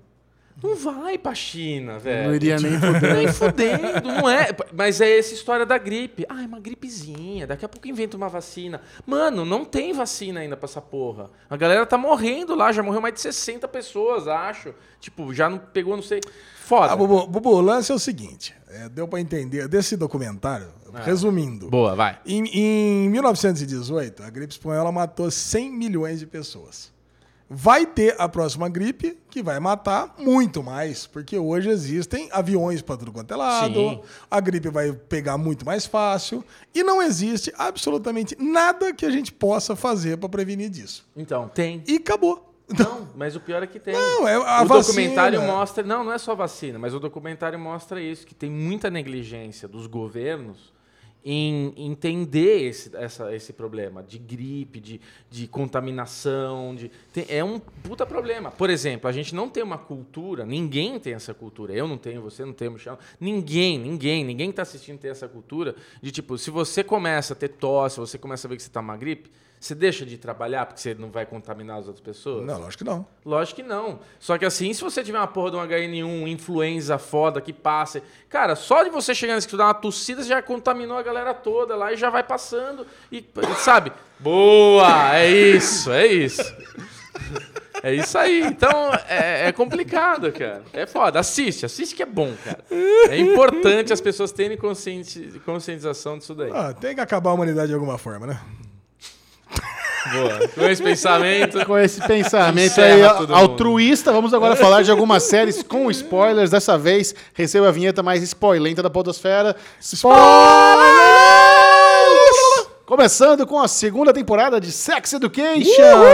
Uhul! Até que enfim. Uma série que ganhou meu coração. Acho que Nossa. Sex Education pegou o título e transformou em missão nessa segunda temporada. Sim. Realmente o assunto. Porque a primeira temporada era mais comédia, né? Tinha o lance do Sex Education, mas era envolto em bastante comédia. Dessa vez, eu não sei o que aconteceu, mas assim, tem um tom de responsabilidade muito grande com a série em abordar diversos assuntos. Novamente, com bastante bom humor, mas com muita responsabilidade, muita inteligência. Pra mim, Sex Education se tornou a série teen mais completa, mais Relevante. relevante da atualidade. Cara, pra mim também. Cara, e mais gostosa de assistir. né? Ah, é muito boa, cara. Cara, é muito gostosa porque é a única série que você. Você chora e gargalha em menos de dois minutos. É verdade. Né, aquele episódio. Pra mim, a melhor personagem, já vou falar, já vou eleger, que foi a Amy nessa temporada. Cara, incrível. Disparado. Incrível. Disparado. Na primeira temporada era uma personagem bem sexualizada, na segunda não tem nenhuma série de cena de nudez. Não. Pelo contrário, eles transformaram a história dela realmente na história mais comovente da temporada. Não, aquele terceiro episódio é de partir o coração. É, eu lembro que teve uma, um medalhão da semana que a gente fez, num caso exatamente igual esse, né? Sim. O Bubu vai lembrar. Você lembra de um cara que tava batendo punheta nas meninas no, Que no isso? busão? Você não lembra disso aí, que a gente foi o medalhão da semana aqui? É. Então o cara tava se masturbando das meninas. Até eu perguntei, eu falei, como assim? É. O cara tira pra fora e, e Não lembro. ejacula nas meninas. Cara, e teve um plot exatamente desse, com essa personagem Amy, cara. É. E assim, pô, e acontece exatamente isso. E no primeiro momento ela tenta disfarçar, não, não foi nada. Só estragou minha Isso. calça jeans favorita. Só estragou minha calça jeans. Não, nem precisa fazer BO, nada disso. Isso que é um negócio sem importância, mas acaba traumatizando isso. E isso é o plot dessa personagem, que virou minha personagem favorita, é dessa temporada. Temporada passada não, que ela era bem secundária. Mas nessa ela virou uma das protagonistas. É. E, cara, e assim, foi muito comovente. Esse terceiro episódio, quando ela volta pra casa sozinha, e, os- e o penúltimo episódio, quando todas as meninas entram no ônibus com ela, é maravilhoso, cara. Maravilhoso. Pra mim, foram as cenas, as minhas cenas favoritas dessa temporada. Não, eu, eu fico muito impressionado com o nível do elenco da série, sabe? Acho que não apenas a molecada, é muito boa. O menino que faz o, o Oates lá, o Asa Butterfly, Nossa. a, a Maeve, nossa mini Margot Robbie, tá excelente. O Eric é muito bom, entrou um menino novo, cara, é tudo muito bom. E ao mesmo tempo nós temos as veteranas, Gillian Anderson super valorizada, o elenco adulto lá que faz o Jacob também, o esposo dela, o, o diretor se transformou no vilão da temporada agora, e ele tá passando no perrengue com a esposa, sabe? É tudo muito bem trabalhado, muito bem explicado. Eles têm um episódio inteirinho só pra falar de Chuca. Não. Cara, é, é incrível. Você sabia o que era uma chuca? Sabia. Você sabia? Você não sabia? Não, Você tinha ouvido falar e não sabia? Não, não. Caraca, cara. Não tem mais. Sabe o que é uma chuca? Sei. Você sabe o que é uma chuca? Caraca, então também tem um assunto sobre a chuca. E pra mim teve o melhor diálogo da, da série toda, mais engraçado da série toda, que foi exatamente o Rahim, né? Que era o namorado da, do Eric, conversando com o cara que ele, ele tava com timidez, né? Que ele nunca tinha feito a chuca, por isso ele não queria transar com o namorado dele. Então ele, tava, ele foi lá pedir o conselho do, do Otis, né? Que era o, o psicólogo infantil sexual. Psicólogo infantil. psicólogo, o terapeuta infantil cons- que dava conselhos lá. E ele também não sabia, então ele tentou pegar, mas estava bêbado, então ele não conseguia dar o conselho. Então, a hora que o, o cara, ele desesperado, vai perguntar pro outro, pô, eu preciso aprender como é que faz a tchuca. Ele falou assim, não, por que você não pergunta pro seu namorado? Ele falou assim, não, é que eu sou virgem, então eu, eu, não- eu não quero perguntar pra ele, então eu sou tímido, não, não, não sei como é que eu pergunto isso pra ele. Ele pegou e virou assim, ó, se você não tem como conversar isso com o seu namorado, você não pode dar o cu pra ele. Perfeito, é um diálogo perfeito. Muito bom, Eu cara. chorei de rir com isso, cara, é muito É engraçado. muito bom, cara. Cara, aí sai disso, vira pra questão do abuso da natação das mães, que era um tema super forte, né? Você vê, o cara ele não tava aguentando mais a mãe, é, insistindo pra que ele bata os recordes, pra ele pegar uma faculdade melhor. Ele olha o cara treinando o, a musculação, o peso desce, sobe, desce, sobe. Eu até achei que tinha algum negócio sexual. Eu ali, também. né? Falei, caralho, aí o cara mete a mão no meio para o peso cair e, e, e rebentar a mão dele, só para ele não poder treinar natação, Bubu. Então, quer dizer, porra, é, sabe, são. Então, ao mesmo tempo, aí, quando tem a parte de humor, tem aquela musiquinha sensacional de desenho animado, né? Sei lá, quando o diretor da escola ele sobe na janela para ver o que, que a mulher dele tá conversando com a, com a Gillian Anderson, tem aquela musiquinha de, de desenho animado, é, tipo pastelão mesmo, subindo, tropeçando. Aí na cena seguinte tem um negócio super forte, super abusivo. Então, porra, é, é uma cena, é uma série fenomenal, cara. eu, verdade. eu não tenho palavras pra descrever. Não, eu, eu falei da trilha sonora de Spinning Out, mas, cara, trilha sonora de Sex Education é incrível. É. Me lembra muito The O.C. The O.C. foi uma série que marcou muito a minha juventude, adolescência, por causa da trilha sonora. Eu lembro de ter CD do O.C., eu gostava muito das músicas. E Sex Education dá uma aula de trilha sonora, de como eles encaixam bem na história, na, na edição, na montagem da série. Sempre termina de alguma forma bem impactante. Eu gosto bastante. O Menino Cadeirante me lembra também um vilão que teve em O.C., que eu esqueci o nome dele agora, cara. É um vilãozinho que dá, enchia o saco lá. Então, cara, Cara, eu, eu lembro quando você fez o SM Play de Sex Education da primeira temporada, o, o título era mais ou menos assim, né? A subversão dos estereótipos. Cara, e continua, né? Continua. Porque você imagina o seguinte, ah, vai ter um cadeirante, então ele vai ser um cara, mais, uma vítima, uma coisa pra ser protegida. Não, ele é meio vilão da história É. também, ele é o filho da puta, não sei o que lá. É o cara que sacaneia a- o Otis, a Maeve, pros dois não ficar juntos. Então, quer dizer, continua sendo uma subversão né, de Oliver. todos. Ele me lembrou o Oliver de The O.C. Olha, você, você- você concorda que continua 100%, sendo uma, uma 100%. subversão de todos os estereótipos? Não, baita sério. Não sei por que você não assiste, viu, Cabação? Eu não assisto porque eu não. Eu, no primeiro. No primeiro. Primeira temporada eu acho que eu vi o piloto, não continuei e não peguei. E, ia começar- Moscou. É, mosquei. Boa. Cara, eu sei que teve muitos Resumiu arcos bem. de redenção também, né? O Adam, você concorda que teve um arco de redenção fudido? Bastante, sim. Acabou a temporada assim. E até o pai. Eu tava conversando com lembro quem, cara. falou assim: ah, eu falei, ah, só o pai, né? O pai de escrotão lá que não teve. Mas até o pai dele teve um arco de redenção bem interessante, o pai do Otis. Ah, o pai do Né, Otis, cara? Aquela sim. conversa dele com o filho, né? Fala assim, que ele abre o jogo, né? Fala assim, ó. Você pode fazer o que você quiser, mas só não leia esse livro aqui. Também foi uma puta de um diálogo fudido. Sim. Cara, muito bom, cara. Puta série fudida, cara. Imperdível. E o, o número musical lá esquisito do Romeo e Julieta. eu queria muito assistir aquilo ao vivo, cara. É muito bom. Cara, a Lily e a Ola também junto. Cara, é tanta coisa boa nessa série que não, cara, não dá pra descrever. Né? Apenas assistam, Sex Education. Boa. Exatamente. Muito bom, chegou ao fim Servant, série da Apple Plus do M. Night Shyamalan. Eu assisti o primeiro e o segundo episódio, fiquei com aquela coisinha na cabeça de que fica, iria ser uma enrolação. E agora que acabou, eu gostaria muito do veredito de vocês, que eu dec- decidi parar para não ser taxado de trouxa. Eu quero saber se eu errei ou se acertei. Puta enrolação do capeta, Micharoca. Nossa senhora, fica lá um ano esperando pra, ver se a mulher vai acontecer, se vai aparecer um diabinho, se vai aparecer um santinho, se o moleque vai virar o demônio, vai virar o Chuck, vai matar todo mundo. Porra nenhuma, velho. Acaba lá, todo mundo se abraçando, some e acabou a porra da temporada e eu não sei o que aconteceu. Não, não é nada disso, não.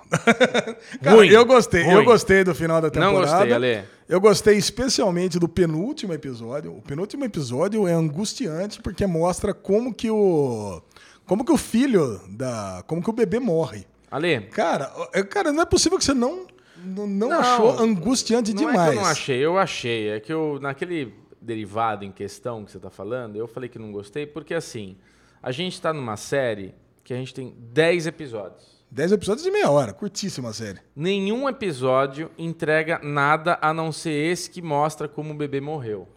É isso. Mas nenhum outro episódio explicou o que, que ela é, por que, que ela é. Eh, Tem lá a seita, tem um negócio lá da mulher que tinha uma igreja que morreu todo mundo queimado. E daí tem aqueles caras lá que você não sabe se é espírito, se é real. Cara, é uma série que te enrola. O Michel definiu. Ela te enrola por 10 episódios. E o nono episódio só que conta isso. Que tem uma historinha ali mesmo, mas você fica ali meia hora, 38 minutos, 35 minutos, esperando sempre alguma coisa acontecer e não acontece. Esperando alguma coisa acontecer e não acontece. Cara, mas vamos lá, vamos, vamos pro que a Ruim, gente- chato. vamos lá pro- pelo que a gente sabe, então, né? A angústia da família, que era, era uma das grandes questões. Essa era uma das grandes dúvidas que a gente tinha para entender por que, que o marido se sentia culpado, por que, que o cunhado também, que tinha armado algum plano ali, que a gente sabia. Então a gente já entendeu que a, a mulher dele estava sofrendo um, um pós-parto lá, um, um trauma pós-parto. Depressão, Tava- é. depressão pós-parto.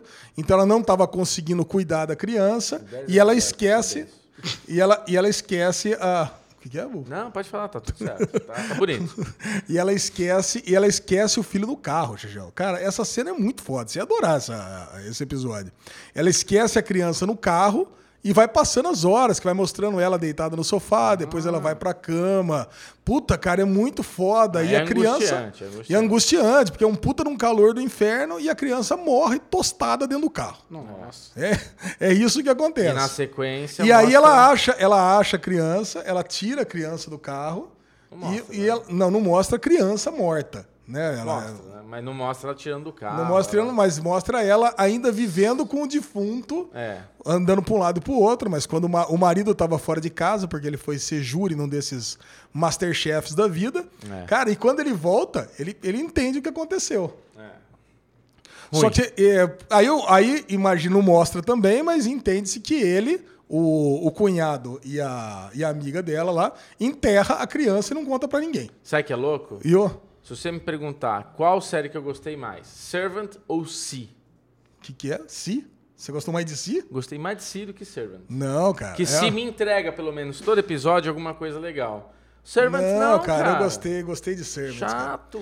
Aí, aí o Servants, o que acontece? A menina, a, a serva do diabo lá, a, a empregada, ela, ela, ela tem um carinho muito especial pela Família. pela família, porque a, Repórter. a, a- a repórter, a mãe, ela cobriu um incidente que aconteceu no, caso da, do- dos parentes dela quando morreram. E ela também foi num, no- numa reportagem quando ela era criança. Então ela, ela vem acompanhando o caso. Então, e ela Mas tem você o poder. aquela igreja que tinha as pessoas dentro, era a mulher que ela conheceu, era a tia dela? É a tia dela, ela é Mas líder aquela da seita. explodiu e as pessoas estavam dentro. Ela é líder da seita. A tia dela é líder daquela seita.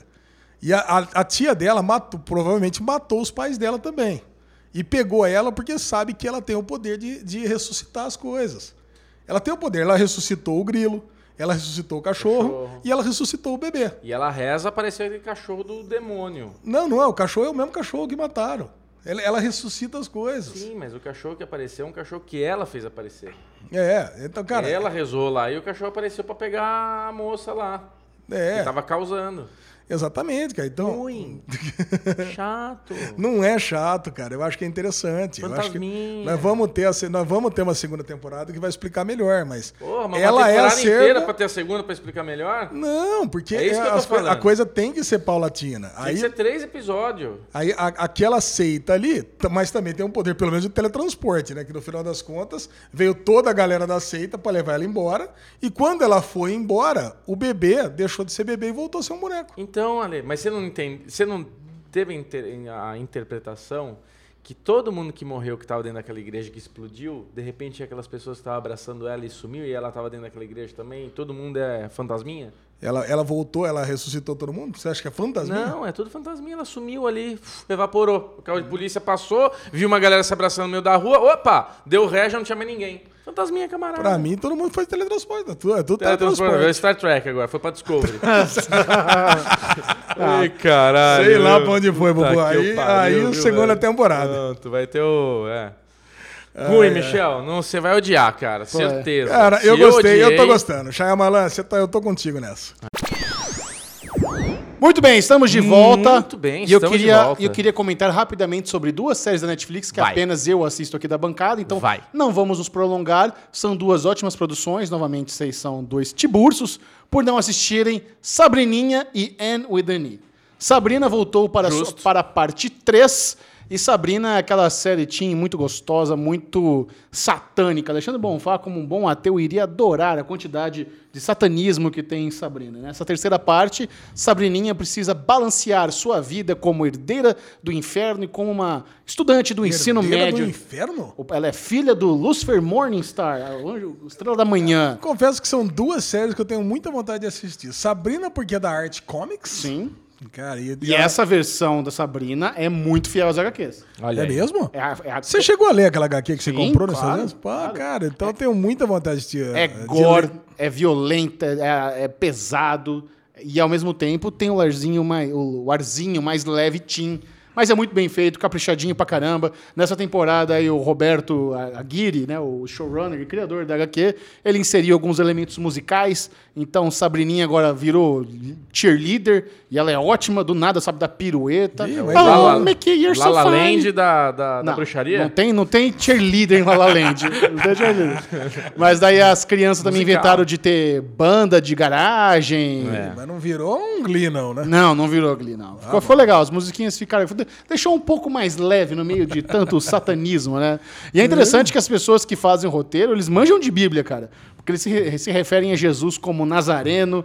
Aí ela tem lá os quests dela na temporada, que ela precisa pegar as três re- regalhas é, difamadoras. Então precisa pegar as 30 moedas de Judas, a coroa de Herodes, a, a, a penseira lá, a bacia do, do, Do Clavou as quem mãos? nunca assistiu Sabrina, do que se trata essa série? É bruxinha, bruxinha tinha aí que ela tá em Greendale, é meio que uma expansão do universo de Riverdale, porque Greendale e Riverdale são cidades paralelas. Ah, então, assim, eles vivem mencionando, ah, porque tem um- uma hamburgueria muito boa lá em Riverdale, eles estão falando do Pops. Então, assim, um dia esse crossover ainda vai acontecer. Por mais que Riverdale seja da CW e por mais que Sabrina seja da Netflix, ambas são da Warner. Ambas são produção da Warner Studio. Então acho que eles estão ensaiando aí esse, quem sabe, possível crossover entre Eu, as duas eu- eu lembro de ter assistido só o primeiro episódio das duas, né? A Sim. Sabrina era uma estudante normal. Aí ela descobre que é uma bruxa. Que é só E uma bruxa. Agora ela Descobre que é filha de Satã agora. agora é filha de Satã. Filha Ela de Satã. descobre que ela é uma bruxa. Ela já tem a, a herança familiar Isso. das bruxarias e tudo mais. Então ela tem aquele mundo paralelo, meio Harry Potter, assim. É, exato. Que é aquela coisinha bruxarias, né? A É, gente viu tipo- o piloto e gostou. Aqui. É, na segunda, nessa terceira parte, além de ela precisar equilibrar as obrigações dela como rainha do inferno e estudante, ela também, lá, o, o, coven dela está sob ataque dos pagões, então eles estão perdendo. Cara, é, é uma série que em apenas oito episódios, uma coisa que eu acho interessante é o ritmo e a quantidade de narrativas que eles incluem a cada episódio. Porque normalmente você tem lá uma alguma dificuldade que você vai trabalhar em dois, três episódios. É. Sabrina trabalha 15 por episódio, cara. Os caras pegam todas as ideias que eles tiveram no, no, no, no- como é que chama? Brainstorm e usa. Nenhuma é descartada. Os caras usam tudo. É bem, é bem intenso a temporada. Oito episódios e coisa pra caramba acontece. Ah, matou? vamos lá, vamos tentar. dois episódios. Vamos tentar assistir Sabrininha. E aí o. Tenta lá, Lê, tenta lá. E no Inferno tem uma história engraçada pra contar. Qual, qual que é? Cara, eu tava lá na praia, eu tava com a Lili, a minha cunhada, ela assiste o Anne e Fanny. Hum. E ela falou que tava, tava acabando essa terceira temporada. E ela virou pra mim e falou que tava achando que ia virar pra um plot na, de, de escravagista e coisa e tal. Eu falei, Lili, você tá, quantos episódios falta pra você terminar essa temporada? Ela falou, ah, falta dois. Então eu falei, ah, acho que não vai virar pra plot nenhum, porque a série foi cancelada. Esse é- só vai pra- são só esses dois episódios e acabou. Cara, ela ficou montão de bode. Ela não sabia cara. do cancelamento? Ela não sabia que tinha sido Pô, cancelado, caraca. então ela achou que ia virar na próxima temporada. Acabei É. com o coração dela, porque quem assiste essa série fala que é uma das séries mais fofas que existem. Ah, é muito bonita. É uma série muito bonita. A, a atriz principal, ela é ótima. Tagarela pra caramba, ruivinha. Então, o Idani é isso. É uma série que acabou agora na terceira temporada, foi cancelada. Existem aí rumores de que a Netflix está negociando pra salvar pra uma quarta temporada, pela aclamação popular, que tem interesse da Disney, mas é difícil. É uma série que ela passa primeiro no Canadá, depois chega na Netflix. Ela não é tão bombante, embora tenha muitos fãs, não é uma série tão bombante. Ela tá perigando cancelamento desde a primeira temporada. Então, só o fato de ter três já, Já é, é, meio tá que, um, que um milagre. E essa terceira temporada, ela fala muito sobre a jornada de autoconhecimento da Anne. Né? Porque ela é uma menina adotada, ela não conhece as origens dela, ela quer descobrir mais sobre a, a família de sangue dela, da onde veio o pai e a mãe, qual o por que, que eles ah, tiveram que dar ela para adoção. Então ela tem todo essa, essa- esse lance do descobrimento. Aí a escolinha dela consegue comprar uma prensa lá, e eles começam a distribuir um jornalzinho. Aí ela é é toda progressista, começa a fazer colunas femininas, né? E é uma série feministas, numa série de época, então ela causa um puta burburinho naquela cidadezinha pequenininha lá no, do interior da Nova Escócia. Então é uma série que, que é muito bem feita, a atriz é muito boa, as histórias são muito bonitas. E por mais que tenha acabado na terceira temporada, eu diria que o final é bom. Eu Acabou diria bem. que funciona, funciona como um series finale. Dá- daria para explorar mais, agora ela foi para faculdade, daria para explorar uma nova fase da vida dela, ela em outro lugar, em outra cidade, em outro ambiente, é, com os novos desafios, mas eu acho que terminou bem. Então, se você não assistiu Annie with e tá meio com o pé atrás é, por causa do cancelamento, dá para assistir tranquilamente. Três ótimas temporadas, dez episódios por temporada, tranquilo de ver. Recomendo pra caramba. Boa. Muito bom. Muito bem, agora vamos falar de The Outsider. Série da HBO que exibiu agora nesse último domingo, o quarto episódio. E a, a lesão. Lembra quando a gente comentou aqui sobre. Logo nos dois primeiros, a gente falou sobre a possibilidade de um doppelganger, né? É. De, um, de um ser que copia o outro e eles começaram a trabalhar essa possibilidade na própria série. A investigadora contratada falou: opa, temos um doppelganger, mas agora, me, sabe o que me parece? Me parece que se trata de um shape, shape, shapeshifter. Shapeshifter. Olha aí, Shapeshifter. É fringe, ele mesmo. fringe na veia, né, Fringe na cara? veia. É, olha aí. Fringe na veia. E essa, essa nova investigadora contratada, Holy Gib, Holy Gib. Holly Gibbs, ela me soa como uma, uma personagem familiar do universo do King, hein? Sim, ela já ela tá na série Mr. Mercedes e na série no livro Mr. Mercedes. Eu não assisti essa série, mas eu sei que não é a mesma atriz. Sim, a mesma personagem. cara, é, é a mesma personagem que ela veio pra cá. Essa personagem, ela deu um ganho enorme pra série, né? Deu. Foi uma puta de uma personagem, ela tem esses esses Excêntrica, atributos né? assim, É. excêntrica, ela, ela tem esses atributos matemáticos aí que ela sabe alturas de prédios, ela só de olhar um carro ela sabe o ano que, que foi fabricado. Então, puta, eu adorei essa personagem. É. Excelente, é a, é a Cristina Erevo, né? Ela, tá, ela concorreu a alguns prêmios aí por, por alguma série, algum filme, né? Então ela tá, tá super. Ah, acho que ela fez Harriet, não é esse o filme? É tá Harriet, isso. Ela tá, Sim. ela tá concorrendo, tá, Tá super Oscar, badalada. é. Tá no Oscar. E, cara, e o Outsider tá se confirmando, né? Você vê que ele, é, assim, é um mito de internet que tá se configurando como um ser que existe na vida real. E assim, é um mito que ele, ele se alimenta de uma criança e depois tem a sobremesa, o luto das pessoas que sobraram. Caraca. Eu, cara, eu não pensei que eu fosse gostar disso, mas tô gostando pra caramba, cara. Mas você vê, e a gente comentou aqui, que a gente percebeu isso, né? Que além de ir lá e acabar com uma criança, ainda tem essa zica de, tipo, a família inteira tá amaldiçoada, né?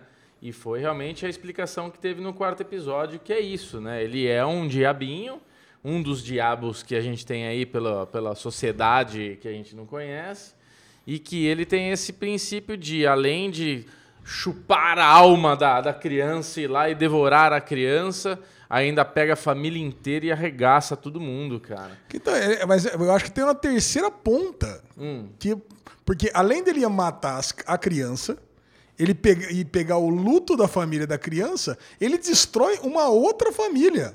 Que é a, a família de quem ele shape-shiftou. Pra matar as crianças. pra matar as crianças. Então ele é tipo um Trinity do Dexter, né? Ele, ele tem três pontas, assim. Então, É. porra, é um puta de um demônio do mal mesmo, né? Ele é. Caramba. Não, e, e esse lance também de você sentir que existe uma força do mal solta, isso é uma coisa que tinha em Castle Rock também, né? Castle Rock chegou lá o, o, o menino na cidade e um monte de coisa começou a acontecer na, na cidade, um monte de coisas ruins, um monte de Sim, morte. é. Então parece que esse ser, eles começam a falar lá os termos místicos, né? O babaiega, é o, o ovo, como é que é? O, É o cuco? cuco, o É o cuco. cuco. É o John Wick, né? Babaiega pra mim é o John Wick. Exatamente, é o homem do saco, né? O homem do saco. no, no. Brasil é o homem do saco. Não, não- É. É. E a personagem da Cynthia Erivo foi o que você disse. Ela agregou muito a, a temporada, a investigação. Então ela já descobriu uma outra ponta lá, foi falar com a única sobrevivente. Que, que é- cara, tô, tô curtindo a série. Eu tô curtindo também. Mas E- você fez um comentário interessante também pra gente, né? Cara, eu, fiz, eu acho que é o seguinte: eu tô curtindo a série, mas muito porque é da HBO.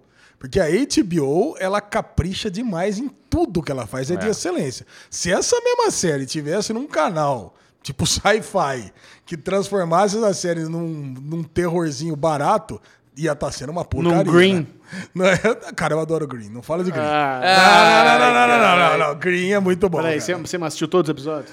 Eu assisti quase todos, falta 10 episódios. Ah, lá, adoro Green. Cara, cara, eu assisti 100 episódios de Green. Não, não matou a série, foi- acabou faz dois anos já. É verdade, mas faltou 100, faltou só 10 episódios. É. Cara, mas assim, eu adoro Green. E mas assim, mas se tivesse num, num canal que tivesse tratando mal, essa historinha estaria muito, Cansa, muito é, porcaria. cansaria. Cansaria. É. É. que a HBO sabe fazer, o elenco é muito bom, a forma como a história está sendo contada é maravilhosa e principalmente aquele primeiro episódio teve uma montagem brilhante. É, É por isso que a gente está adorando a série.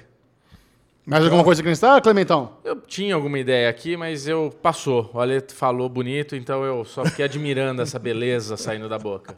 Muito bem, é hora de falarmos de longas metragens, filmes. Uh! E vamos começar com 1917. Vamos chamar novamente a vinheta do spoiler para quem pulou até aqui. Spoilers! 1917 emergiu nas primeiras premiações de janeiro como grande Quem favorito diria? da, do Golden Globes, do Critics' Choice Awards e do- principalmente desse- dessas duas premiações. São aque- aque- aquele filme que ele veio ali e falou: peraí, todo, quem vai ganhar é Coringa, quem vai ganhar é Once Upon a Time em Hollywood, é Parasita, e não. Irlandês. O Irlandês, 1917, chegou e meio que está ganhando uma sequência de premiações inesperadas e agora desponta como o grande favorito do Oscar. E o eu, Oscar fiquei, de melhor eu filme. fiquei incomodado quando começou a ganhar. Eu nem tinha visto, tinha visto um, um trailerzinho, mas não sabia direito do que se tratava, só que era mais um filme de guerra da Primeira Guerra Mundial, inclusive. Quando eis que eu escuto o comentário de Micharouca no Globo de Ouro ou no, no M, não lembro qual foi a premiação que você comentou, que era isso, explicando que ele era um filme de é, oito cenas gravadas com oito minutos aproximadamente e que tinha uma montagem para parecer que era um plano sequência, oito minutos em plano sequência e com uma montagem para parecer que era um filme todo em plano sequência, que tinha toda uma, uma direção fantástica, toda uma técnica é, de gravação maravilhosa. E daí o Michel assistiu o filme, mandou um make-off pra gente, falou, cara, depois que vocês assistirem o filme, assiste make-off, que mesmo gostando ou não gostando, vai mudar, Valoriza, tudo, né, valoriza e tal. E, cara, que realmente, que experiência agradável ver esse filme, porque eu tive uma historinha é, curiosa, que é aquela história pior que pode acontecer quando você entra no cinema, que é um casal chato perto de você. Então eu entrei do lado daquele casal chato, sabe que a mulher manda no cara e o cara é um bostão, fica de orelha baixa. Então já começou, do, já começou de cara Tá merda esse telefone. Já começou de cara o, na, na- na fila pra entrar no cinema. Que o cara tava com a pipoca, a mulher com o celular dele, não achava, ficou ali duas horas pra entrar, não entrava, caramba, e conseguiu entrar. Aí beleza, entrei com o meu sogro lá, porque eu quis levar ele pra ver esse filme comigo. A gente sentou, tava o casalzinho lá de novo. Olhou a, a- olhou o celular, ah, é 15 16. Aí passou na minha frente. Ah, aqui é 5, 6, 4. Ah, aí ela falando assim pro cara: Ô seu burro, não é aqui, não sei o que lá. Aí voltou. Aí voltou, aí ele. Ai, aí eu escutei ele lá do outro lado. Ai, é I 5 e 6, que É era lógico, onde ele tava né? do meu É lado. lógico. Aí voltou lá ela, puta, mas você é muito idiota mesmo, não sei o que lá, e sentou do lado. Aí sentou do meu lado, começou os trailers e eu escutando os dois ali, pipipi, papapá, papapá. E ela, é porque eu odeio filme de guerra, mais um filme de guerra, porque tem esse negócio de plano de sequência. Aí beleza, puta que pariu, velho. Galvão Bueno sentou do meu lado. Aí começou a porra do filme, ah lá, teve um corte aí, ó. Eu falei, ah não. Eu mandei um Jesus, sabe assim? Olha, Nossa, isso, é muito, isso é muito irônico. É. Isso é muito irônico. Por quê? Porque você é o fala-fala da estrela no cinema. Você é o falador. Isso, não. Fala eu- alto ainda. Eu sou. Não, não vou nem comentar. Deixa pra lá. Não, não, não concordo com você. Mereceu, mereceu a Tá bom. tiazinha mala do seu lado. Tirando essa micro história, esse micro Avengers aí do, do, do- do cinema. Micro Avengers. Eu começou o filme, cara, que impressionante, que maravilha, que você fica do começo, ao- porque é isso. Você, eu vi os momentos, devo não ter visto outros momentos onde tem um corte. Mas não importa. Eu não queria ficar achando onde teve corte. Mas no começo você fica, né, na brincadeira de tentar É, ver no corte. começo você fica. Depois você desencana. Mas você desencana, é isso. Tipo, a mina do meu lado ficava lá toda hora querendo provar que ela tava manjando onde tinha um corte. Foda-se, curte o filme. Porque é- o gostoso é esse, a câmera rodando. Até meu sogro virou pra mim e falou: caralho, velho, como é que fizeram essa cena da água? Foi um drone? Como é que, sabe? Tipo, é impressionante a técnica, tudo. Agora, tirando assim, falando que é um filme perfeito, que eu gostei muito, é, eu e o Ale, a gente tem uma opinião bem parecida. É, a direção é impecável, a fotografia, né, essa, essa técnica toda é impecável. Tô só esperando, mas... Mas o hype pra mim não foi tão real assim, porque a história não é tão foda, é uma história legal. Mas assim, eu acho que tiveram vários outros filmes muito melhores de guerra, sem essa toda essa técnica. Mas, por exemplo, o Ale trouxe, eu vou deixar ele falar na sequência, Dunkirk, que foi o ano, o, último filme de guerra, é, penúltimo antes de 1900, o último antes de 1917.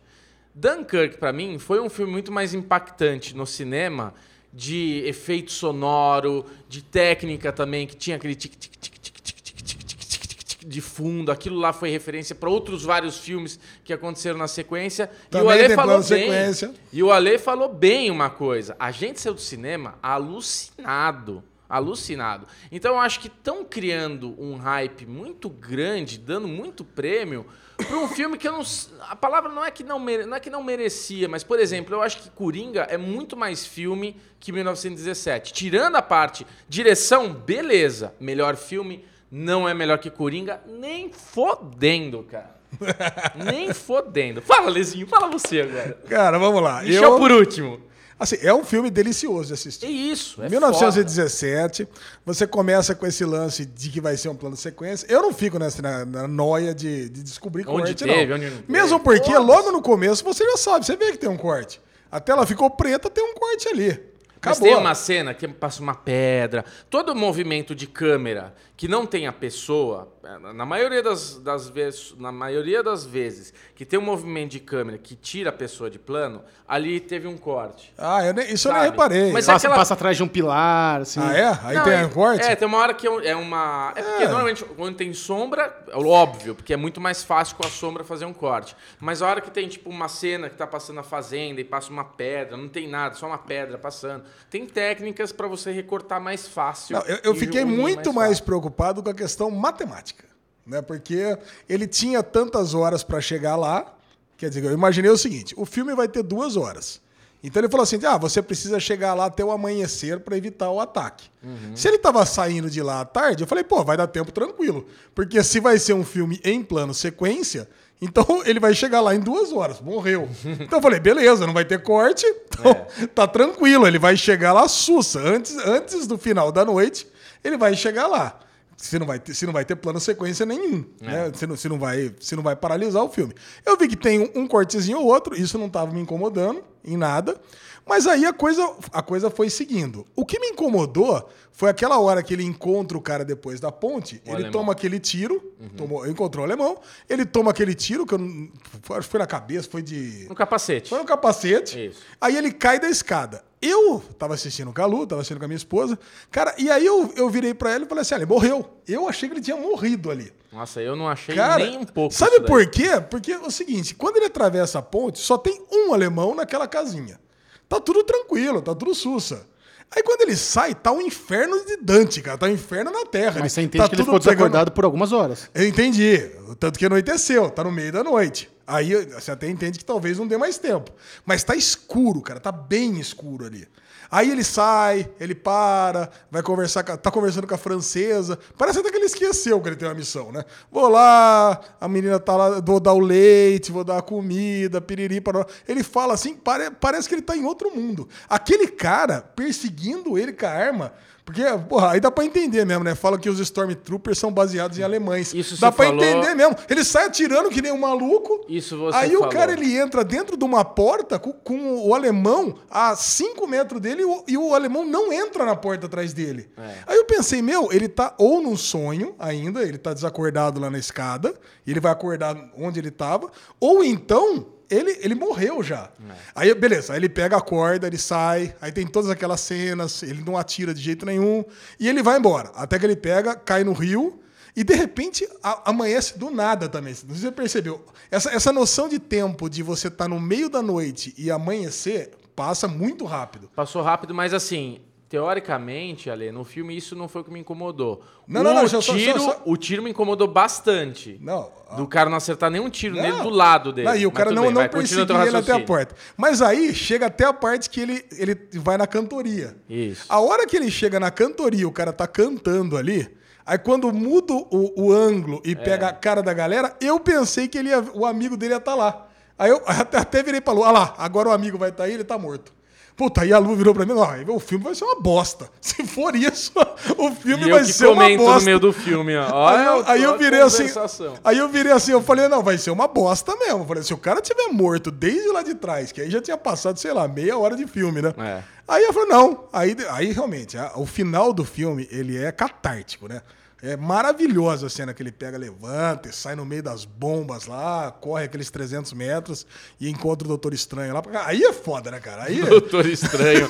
Tava lá com o zoinho riscado. Enco- Cara, é Cumberbatch. muito bom. É Cumberbatch. Cara, é muito bom, cara. Ah, o filme é maravilhoso, cara. É que é isso, né? Eu acho que é, quando você compara com os outros filmes de guerra, que é inevitável você fazer isso, eu não acho que ele é o melhor, mas essa técnica toda, esse plano sequência todo foi muito bom, maravilhoso. O filme é lindo e o filme tem que ganhar como melhor direção, porque é o mérito realmente de ter ideia e fazer isso acontecer, né? Acho que isso já foi feito em outros filmes, tem, acho que tinha uma referência que eu vi alguém em algum vídeo aí falando, mas esse filme foi feito, foi feito muito bem feito e tem toda a razão do, do hype que teve.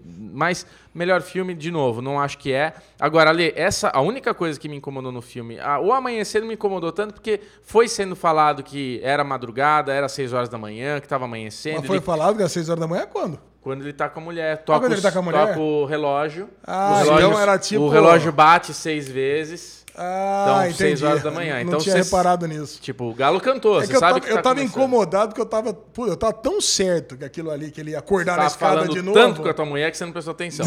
É, Agora, o lance do Stormtrooper mesmo, que ele. ah, Porque é isso, ele, na verdade, ele- a- da ponte pra lá tinha alemão.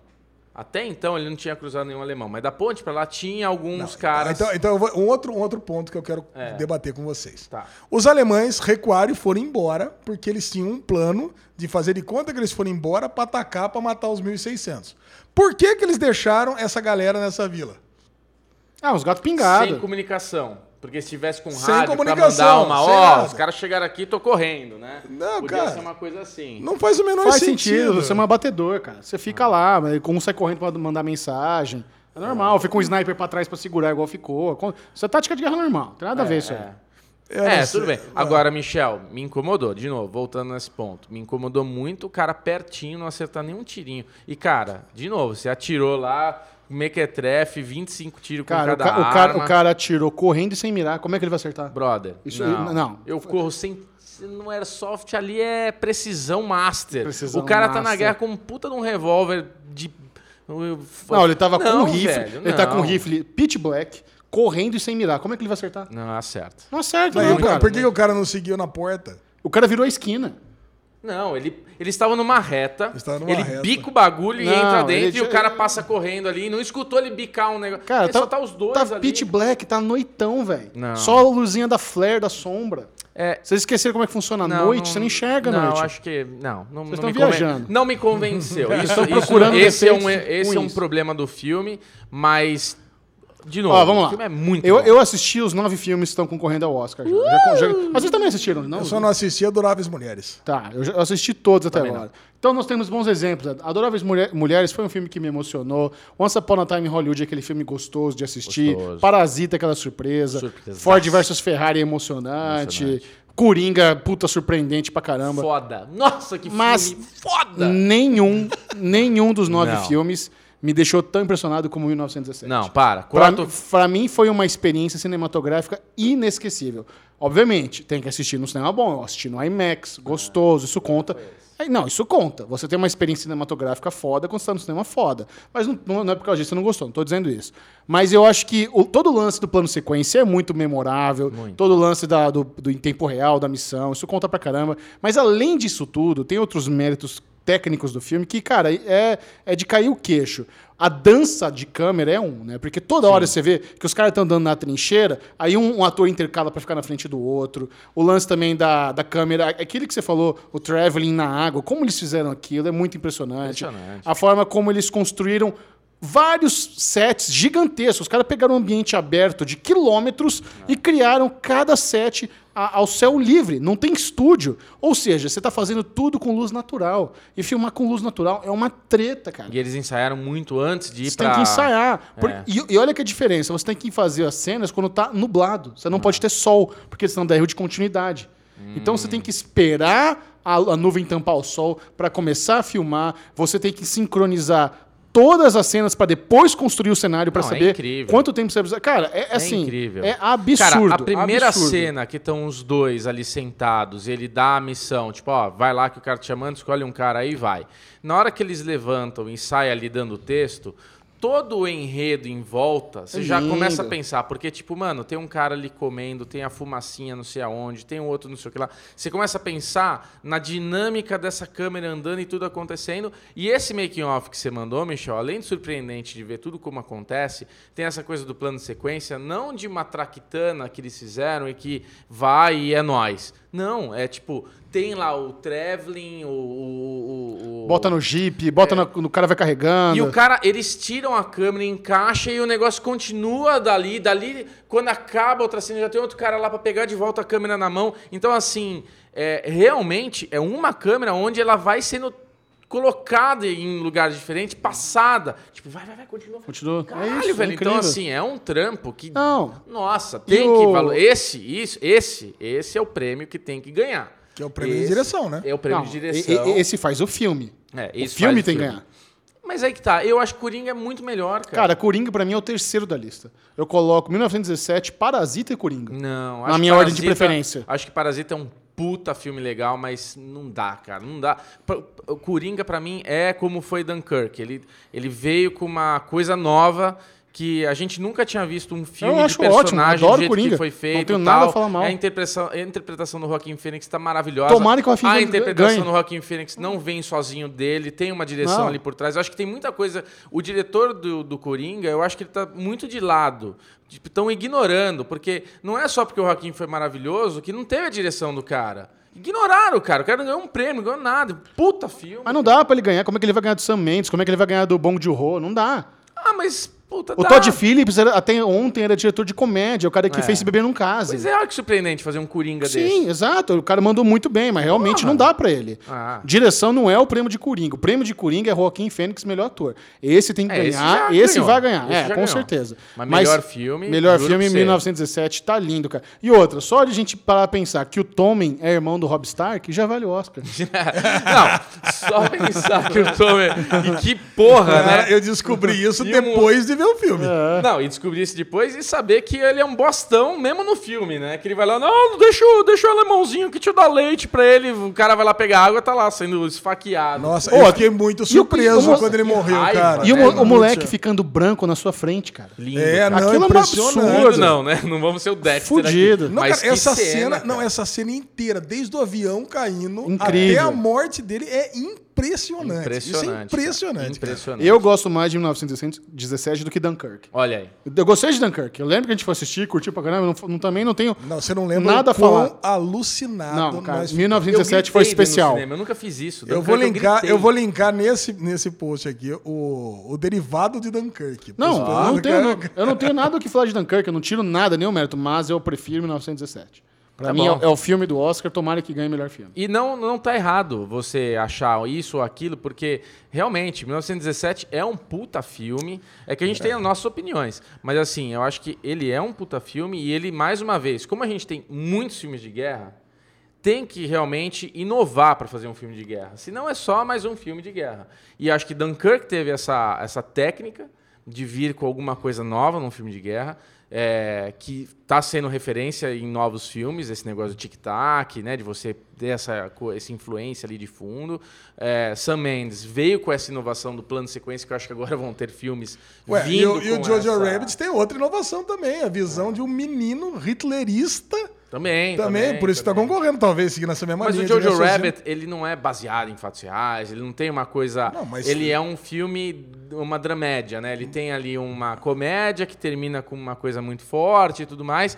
Mas Dunkirk, 1917, já é uma coisa guerra mesmo, história, guerra, tipo uma coisa mais carregada, né? É, então acho que é um pouco diferente. Cara, enfim, falamos demais já, tá, não, tá no- lindo. 9 de fevereiro, não, per- não perca o Oscar, eu serei o comentarista da transmissão. É uma honra pra mim comentar o Oscar pelo segundo ano consecutivo. Estou muito feliz. é. Teremos uma surpresa na transmissão, então não perca aí o anúncio que vai rolar no Nerdcast dessa semana, ou então no dia do Oscar, se você perder os anúncios, você vai saber do que eu tô falando. Estou muito empolgado, Animal. muito feliz. E vamos descobrir junto. Terá bolão do Oscar no grupo do Derivado Cast. Se você quiser participar do nosso bolão do Oscar, baixe agora o Telegram e nos adicione em arroba DerivadoCast, que lá nós teremos o nosso mega bolão com apuração em tempo real por Alexandre Bonfá. Yes, baby.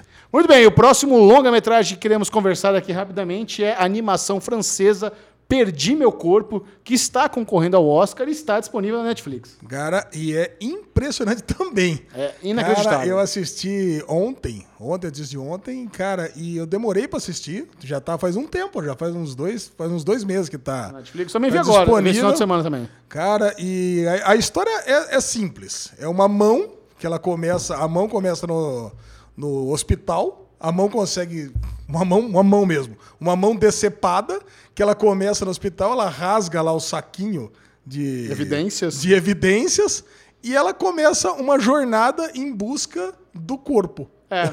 Cara, é basicamente isso. E o, em, em contrapartida, aparece a história pregressa do que aconteceu do corpo até que ele venha a perder a mão. Exato. Cara, mas é, é, é de uma sutileza e de uma beleza esse desenho inacreditável, né, Judião? Não, é muito boa. São, são várias simbologias, várias metáforas, várias alegorias. É como se a mão realmente criasse vida e fosse um cachorrinho em busca do dono, que está perdido pela cidade, buscando tal. Então, a mão se move como se fosse, às vezes, um rato, às vezes, como se fosse realmente um corpo humano, a, a forma como você vê o ponto de vista ali, e passa por vários perrengues, cai no metrô, rato ataca. O pombo, ela pega o pombo, Pe- pega, mata Cara, o pombo. mata o cara, a pombo, cena de cara. matar o pombo é, é. muito foda, porque ela tá ali, você imagina, é uma mão. Aí vai cair, pega o pombo, mata o pombo e cai. Meio que sem querer, porque tá tentando se salvar. Nossa, eu achei que a mão já ia morrer no, no, no latão de lixo lá esmagada. Cara, Sim. é muito foda. E, e assim, o final é muito imprevisível, né? Porque você vou chamar mais um spoiler, que é spoiler, pra falar do final, porque. Não fala não. Quase ninguém viu esse. É, não, não, não, não siga daqui, porque eu quero discutir com você o final. Tá. Pra você, para você, depois, se, então. se você teve o, Pra você ver, não, porque as pessoas que viram pra ter o mesmo entendimento que eu tive. Tá. Porque o, o menino, ele se apaixona. Ele é um entregador de pizza, que ele se apaixona pela, por, uma, por, uma, por uma moça que ele está entregando a pizza eh, só pelo interfone. Então ele, tá, ele, ele vai entregar, só que ele entrega atrasado, ele sofre um acidente, e a menina tenta abrir pra ele, tá chovendo, mas aí ele percebe que também ele sofreu um acidente, a pizza tá toda cagada lá, ele não vai conseguir entregar, e ele continua conversando com ela. E ele vai embora sem entregar a pizza, ela também não. Ela não faz com que ele entregue a pizza de graça, que ela teria Direito. direito. E só que ele fica obcecado por ela. Baixa o Yu nele.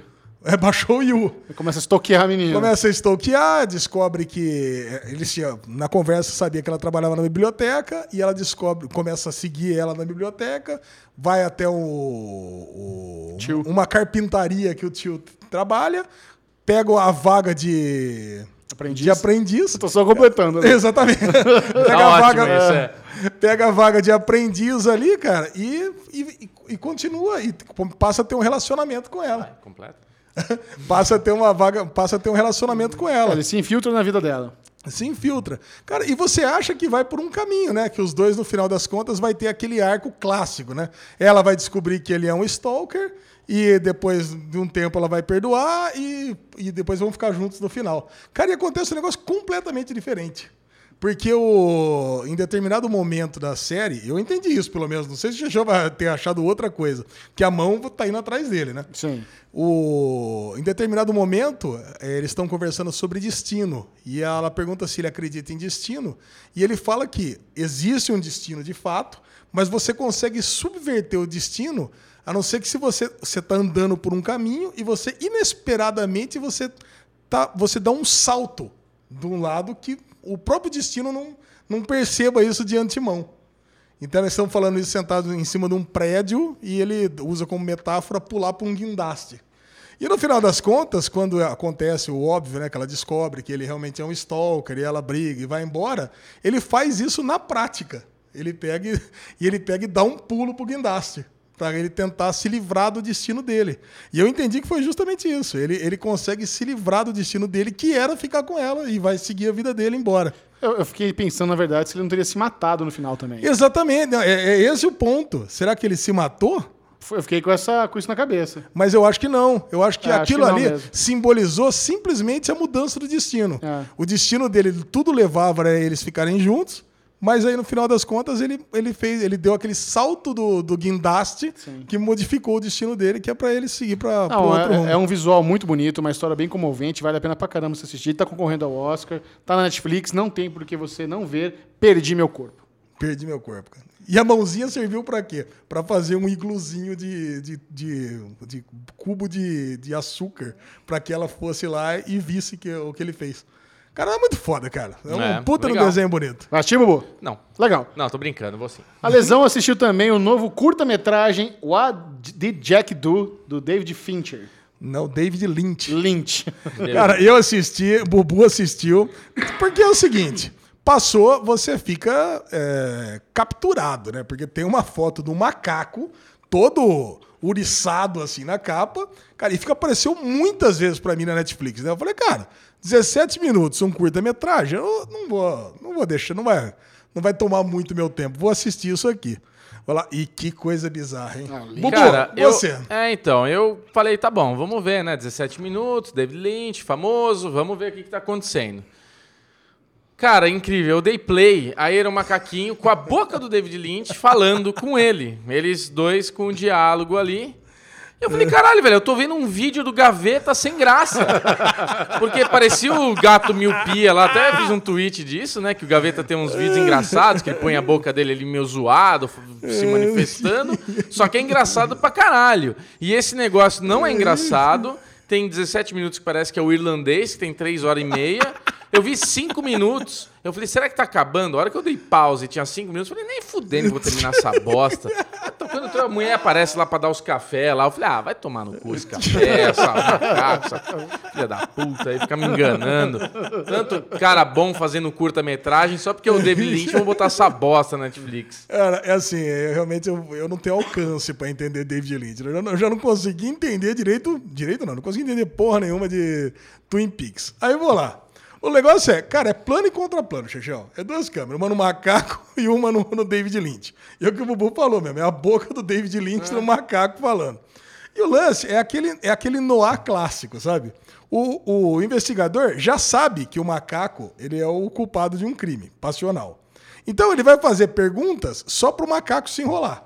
Então ele vai fazendo perguntas. Só que em determinado momento vem perguntas nonsense. O lance é que o macaco, ele, o macaco ele tem uma amante que é uma galinha. e aí o, o David Lynch ele solta umas frases nada a ver. A galinha, eu sei porque que a galinha atravessou a rua. Aí o macaco, ah! Cara, você tem que rir dessa merda, cara. A galinha chama Tutu tá bom. Aí fala, ih, Tutu tá bom. Aí o macaco, ah! Mas, cara, o que, que é isso, cara? Cara, você ficava olhando, ficava olhando pra lua. Falei, caraca, o que, que nós estamos assistindo isso? Não, e a sacada da Netflix é que eles soltaram é. esse curta no dia do aniversário dele. Ah, do David Lynch? É. Ah, então você já estava sabendo que existia esse negócio? Sim, sim. Caraca, tá cara. Eu sei, eu sei que acaba, cara. Acaba a galinha entrando, a tutu tá bom entra, ela sai correndo, o macaco sai correndo atrás. E aí o, o David Lynch, ó, pode prender o macaco que ele é o culpado. Eu não entendi por que, que ele chegou a essa conclusão. Então é o seguinte, cara, você que assistir What Did Jack Do entender alguma coisa que eu não entendi, ou entender Nos alguma conte. coisa porque eu não entendi nada, comente aqui não, embaixo não, não, e explica por que, que, uh, por que, que o detetive entendeu que o macaco era o assassino. É, Só isso. É isso que eu quero saber. Eu dou um conselho melhor ainda. Não perca seu tempo para ver isso e dou um conselho para a Netflix. Se ela começa a colocar conteúdo assim de curtas metragem, tem tanta gente boa, com tanto material bom para colocar, me coloca uma bosta dessa no David Lynch só porque é do cara. Porra, vamos como se colocar um curtinha por mês de caras bons que estão aí precisando mostrar trabalho, ia ser muito mais produtivo que se lixo. Lixo!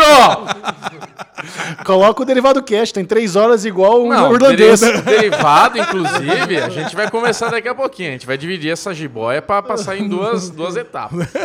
Ninguém vai ver isso desse jeito. Alesão, derivado lê. Eu já vi que você pegou aí duas HQs. Conte-nos o que você tem de recomendação para nossos ouvintes que também querem ler uma boa, um bom livrinho, uma boa HQ. Depois de muitos meses, e porque eu fiquei na praia lá sem Wi-Fi, li, né? Xaxão, eu li um quadrinho que está na lista, na top 10 de todos os leitores de quadrinhos do mundo, Maus. Sim, muito o Bubu tá lendo também, até ah, 2000 e 2045 ele acaba. Agora eu já posso até passar para que você leia também, porque é, é muito excelente, cara. É muito maravilhoso. Para quem não conhece Maus, é a história do Holocausto do o que aconteceu desde o começo da Segunda Guerra, desde antes do começo da Segunda Guerra, mas o que aconteceu com, o, com os judeus. Desde que. Então, os ratinhos simbolizam os judeus, os gatinhos simbolizam os nazistas. Então, pô, você tem famílias ricaças de judeus. O Art Spiegelman, que é o autor, ele relata os, as histórias do pai dele. Então, o pai dele é um sobrevivente ao Holocausto e, cara, é emocionante você ver o que, que aconteceu. E o principal, Chechel, é o conformismo. Viu, Bom? A gente tá falando de guerra aqui pra caramba esse, nesse derivado, né? É, é, é, impressionante o conformismo com que o pai dele conta e narra que os amigos deles, que os parentes, que o sogro, que a mulher morreu. Aí esse aqui, ah não, esse aqui morreu, meu sobrinho. Ah, ele foi levado lá pro negócio, foi fuzilado atrás da casa. Então esse aqui já era. Sabe, porque realmente passou a ser um negócio normal. Depois de um tempo, né? Não tem muito mais o que fazer. É. Cara, foram mortos dezenas de milhares de judeus.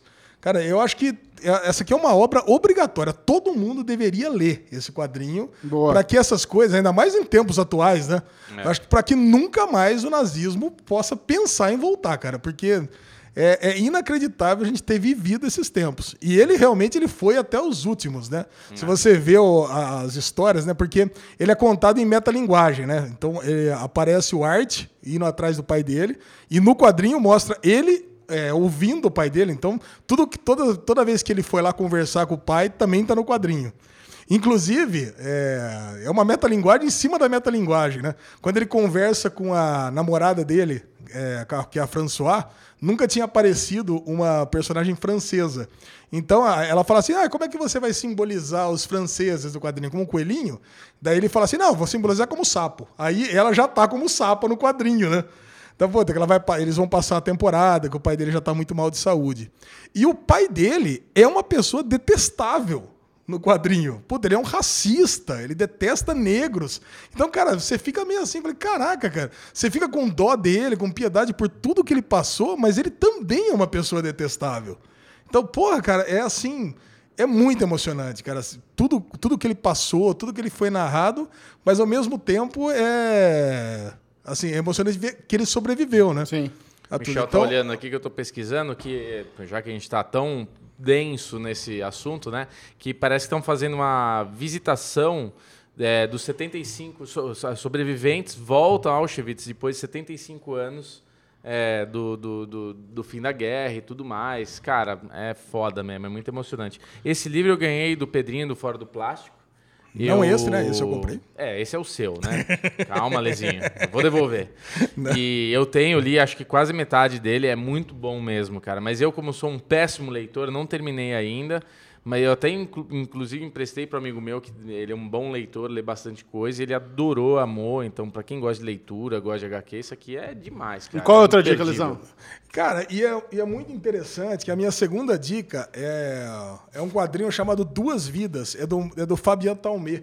É do mesmo autor daquele Não Era Você Que Eu Esperava. Daquele... Não é daquele clube merda, né, que você fez e gastou 400 reais para ganhar um não, livro. não, não é.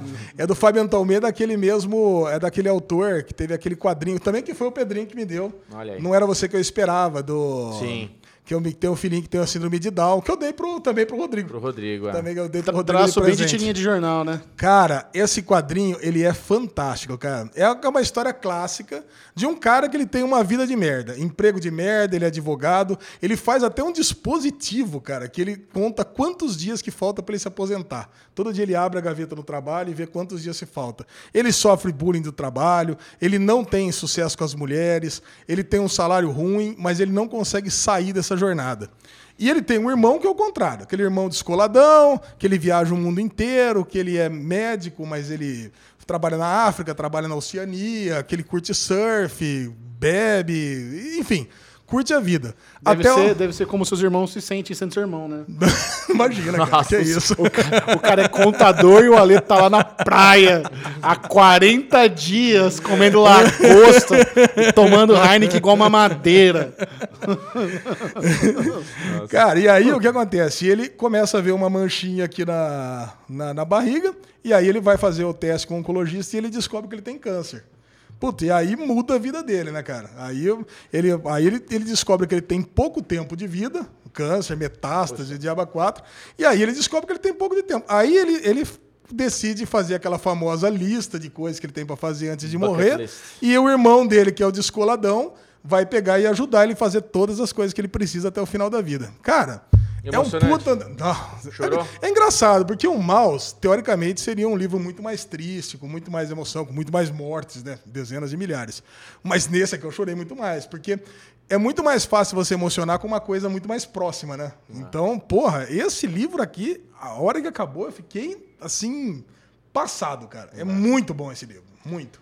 Alezinho, com seus olhinhos mareados, Hum. qual que é o próximo, a próxima pauta? Alexandre Bonfá, leva-nos para casa. Ó. Vamos encerrar esse longuíssimo Derivado Cast, o maior na história do podcast, com o bloco Ninguém Se Importa. Vamos lá, agora, menina por engano, é, por engano, menina de 5 anos dá brinquedo sexual da mãe para amiga. Ô, louco. Olha que notícia interessante que Ela me mandaram aqui. falou, vou dar pra minha amiga. Olha aí, uma mãe da Pensilvânia, nos Estados Unidos, ficou mortificada ao descobrir que um de seus brinquedos sexuais foi levado pela filha de 5 anos para a escola e dado a uma amiguinha. O lance é o seguinte: o brinquedo é aquele famoso anel peniano. Você usa, Bubu?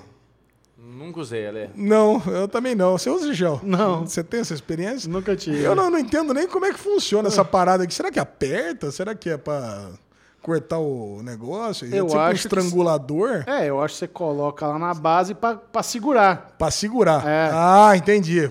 Morra, muito bom. Daddy Será bro... que não é um negócio it que vibra? Não, é pra homem, é neopenianos. É É. Mas daí você põe esse anelota e ali aquele baita negócio ali que a gente tá vendo em cima é um negócio que vibrazinho, porque na hora que você tá ali na ação ainda tá vibrando. Não, isso aqui mulher. acho que é só pra segurar. Acho que é só pra segurar a ejaculação, Bubu. É um negócio... O, legal, o negócio é o seguinte: a menina ficou. eu acho que. Essa discussão inútil. precisa assistir mais Sex Education. É, pois isso é. aqui tava bom pra sexo do queixo.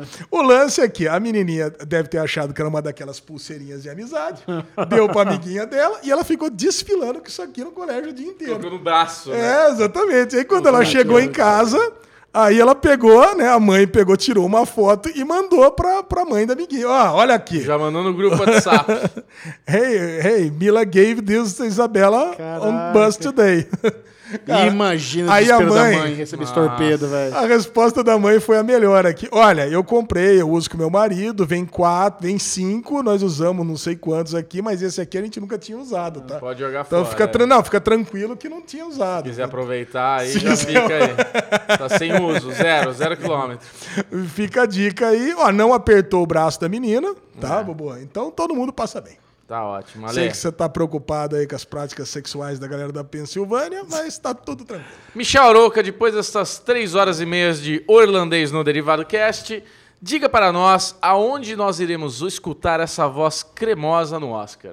É o seguinte, dia 9 de fevereiro, ao vivo e com exclusividade na TNT, eu estarei lá comentando toda a premiação, desde o tapete vermelho. O tapete vermelho da TNT, eu sempre digo, é muito legal, porque é um tapete focado em entrevista, em curiosidades, aparece os clipes dos filmes. Então, se você não teve chance de assistir tudo ainda, a gente faz ali um, um resuminho. Sempre eles conseguem entrevistas fantásticas no tapete vermelho. Eu fico impressionado, é muito legal. Então, acho, se não me engano, tudo começa 8 e meia da noite. Ô, louco, vai até às 5 da manhã. Eu acho que vai até. normalmente vai até a uma da manhã, né?